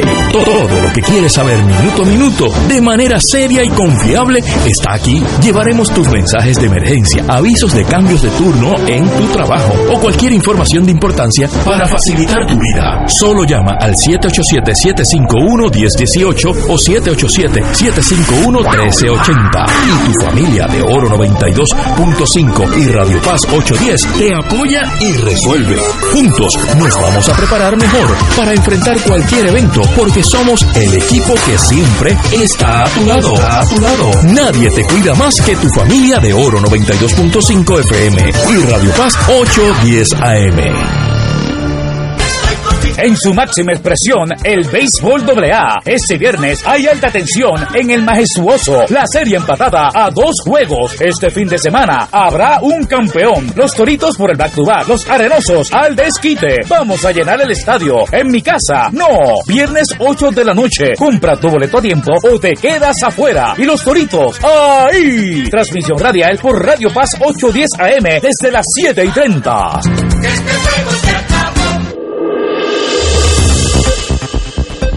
Y ahora continúa Fuego Cruzado. Regresamos. Continuamos con el mundo que se nos aproxima. 13 meses de que no va a tener bueno, tal vez tendremos que expandir este este este programa de 3 a 4 horas para poder cubrir lo necesario.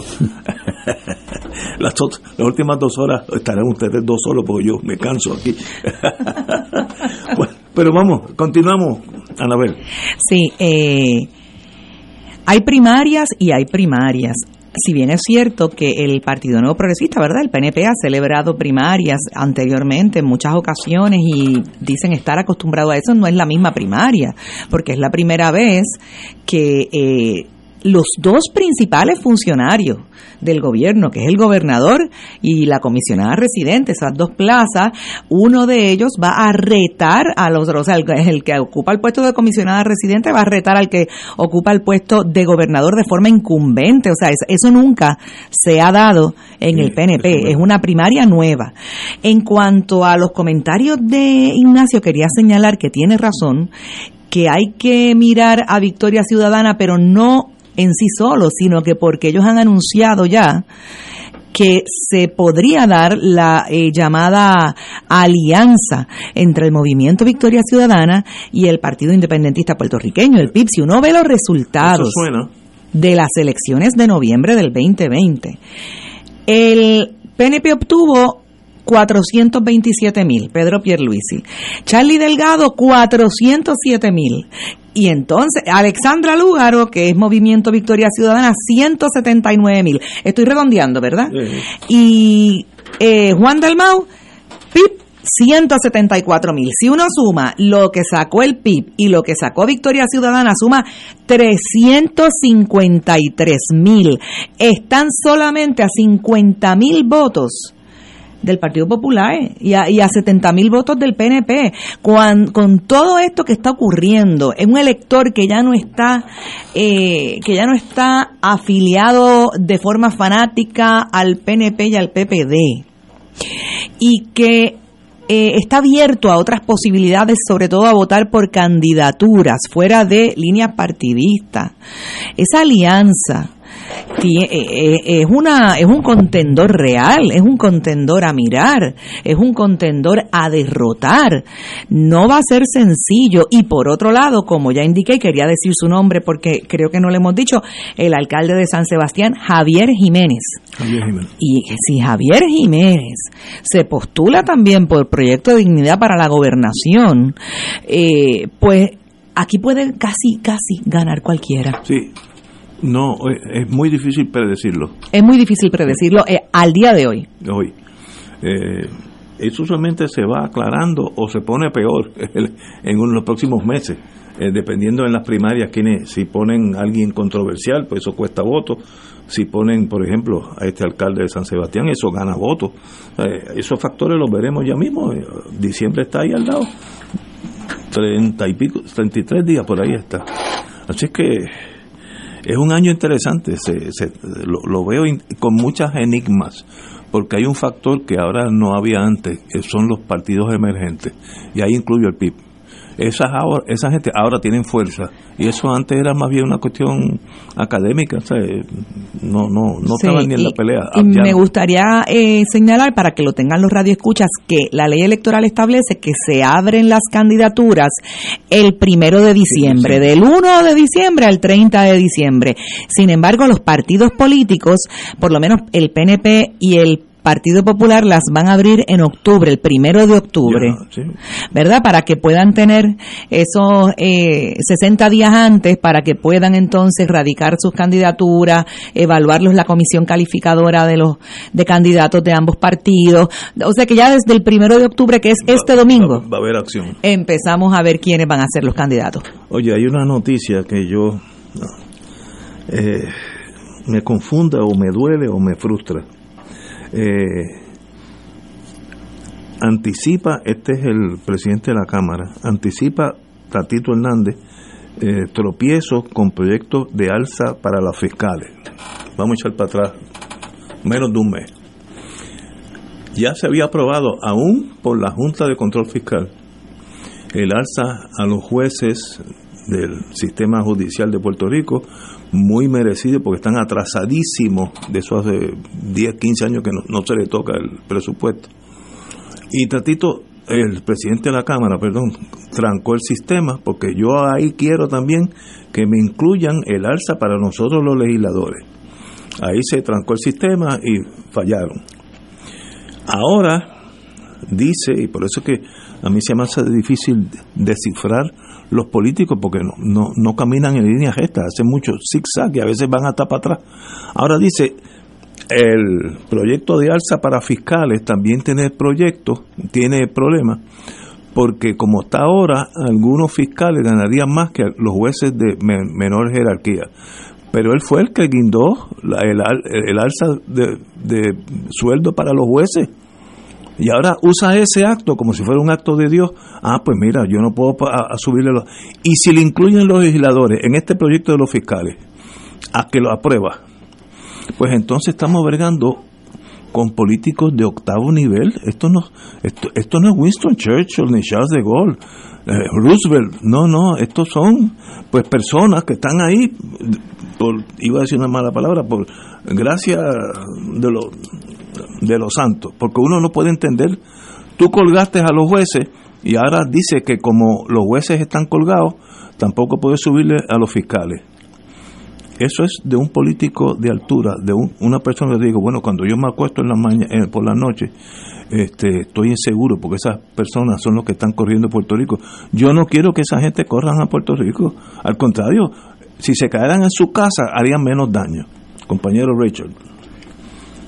La nota me parece que tiene como fundamento, eh, la nota que se le presenta al periódico, en que eh, si se va a hacer un, una revisión de las escalas salariales en el, sería para el Departamento de Justicia en todos sus funcionarios. O sea que... No, que dice fiscal, ¿eh? Sí, pero lo que te estoy dando es ah, lo, que está lo que está detrás, eh, porque tampoco se han tocado. Entonces, habría que, ver si tienen los jueces, tienen los fiscales, tiene es la rama judicial, es el Departamento de Justicia.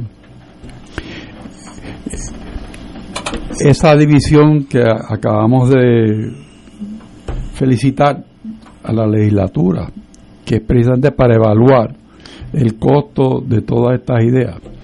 Tiene ahí una tarea formidable, porque el primer sedazo es ese, saber si, si el presupuesto de Puerto Rico aguanta eso. Para empezar, porque la Junta tiene que pasarse. Después, después tiene que ir donde la Junta para ver si permite reordenar las prioridades y aplicar los mismos fondos, porque no estamos hablando de aumentar fondos, sino que del presupuesto que exista,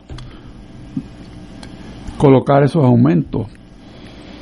Y entiendo yo que hay un ambiente propicio para trancar y no para aprobar.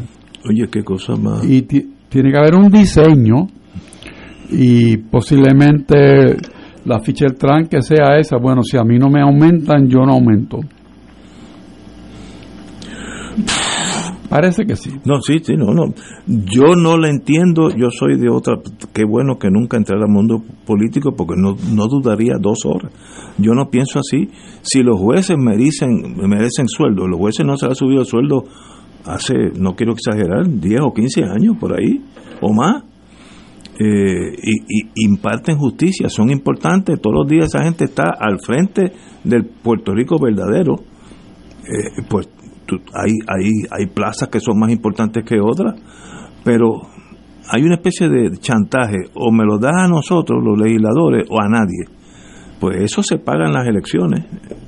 Si el Partido Nuevo utiliza eso como un arma eh, a todos los jueces, ustedes están ganando 15% menos porque fulanito del Partido Popular lo guindó. eso lo veremos, eso va a salir. Pero esa gente es la que nos gobierna. Yo tengo una teoría práctica, yo tengo un error en mi personalidad o una cualidad. Yo soy bien práctico en la vida. Eso me ha causado errores en la vida. Pero yo quiero que el que gane en 13 meses gane todo. Gane la gobernación por un rollo, eh, la legislatura por todos los votos y el Senado por todos los votos. Y que hagan lo mejor posible, porque no creo que tengamos la madurez como pueblo de pensar por encima de las tribus y por el bien de Puerto Rico.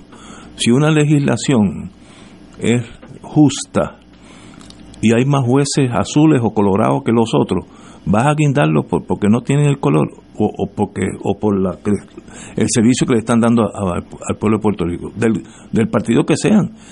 No funciona así en Puerto Rico. Todavía estamos en las tribus, los Tutsis y los Hutus, que cuando yo estaba en aquel mundo anterior, hubo un escaramuz entre ellos y se mataron 800 mil personas en ocho meses, a machetazos mayormente.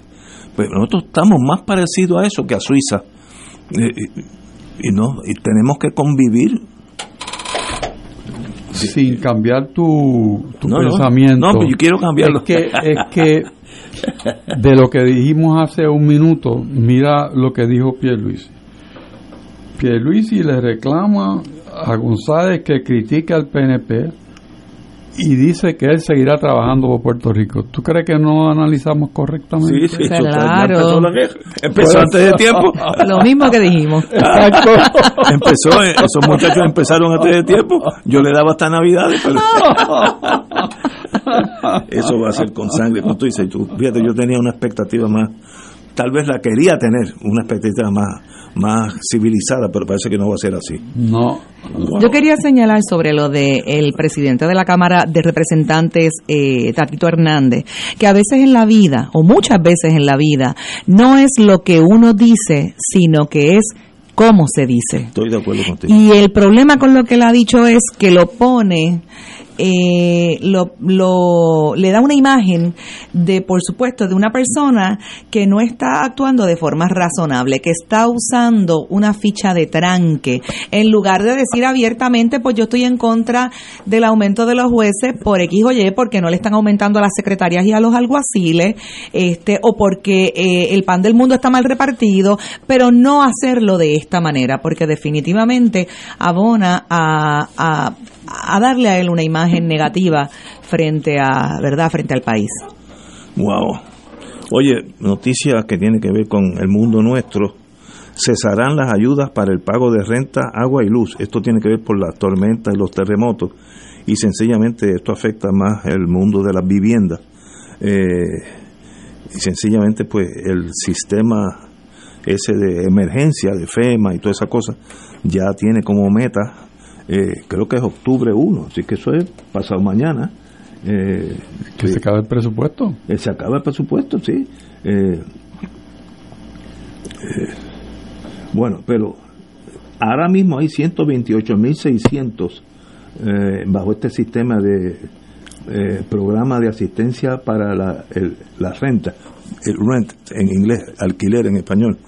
así que se están acabando lo que predijo aquí el economista catalán, que estoy progresivamente eliminándose y volveremos al, a la economía real de Puerto Rico, que tuvimos una burbuja gracias a las tormentas que trajo mucho dinero de momento y de eso pues nos hemos eh, hemos vivido en esa burbuja bastante cómodo dentro de las necesidades, pero esto se está acabando y este es el principio, va a haber otra, FEMA es la más grande, pero esa tiene como dos o tres años más pero se acabará en algún día. Así que tenemos que empezar a pensar qué hacemos para mejorar la economía después de los años de gloria de la 936. What do we do now? Que a nadie le ha dado cabeza con eso. Y este año que viene va a estar perdido porque todo el mundo va a estar que fulan, vote por fulanito, vamos a perder otro año más. Eh, se nos enfrentan días bien difíciles para Puerto Rico en el futuro cercano, compañero. Bueno, el, el andamiaje económico de Puerto Rico es una economía de dependencia. Hemos estado viviendo de la transferencia de fondos federales. Es lo que mantiene la economía, vamos a decir, por encima de, de cero, ¿no? tiene un crecimiento, pero como decíamos en el programa anterior,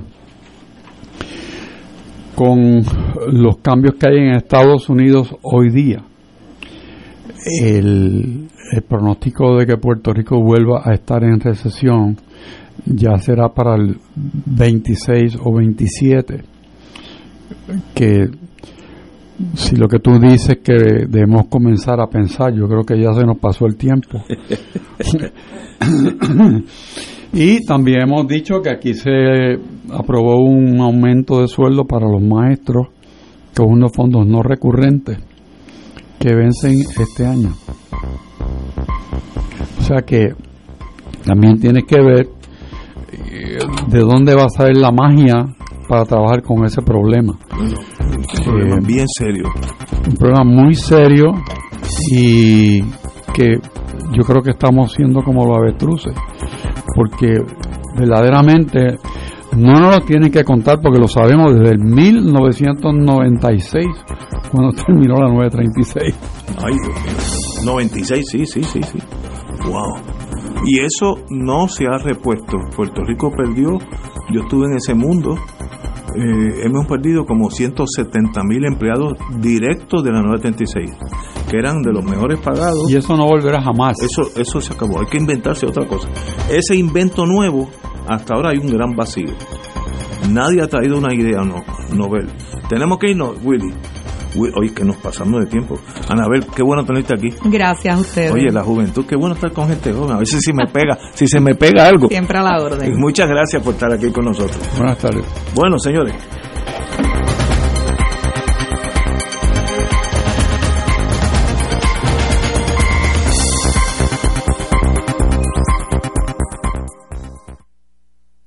Esta emisora y sus anunciantes no se solidarizan necesariamente con las expresiones vertidas en el programa que acaban de escuchar.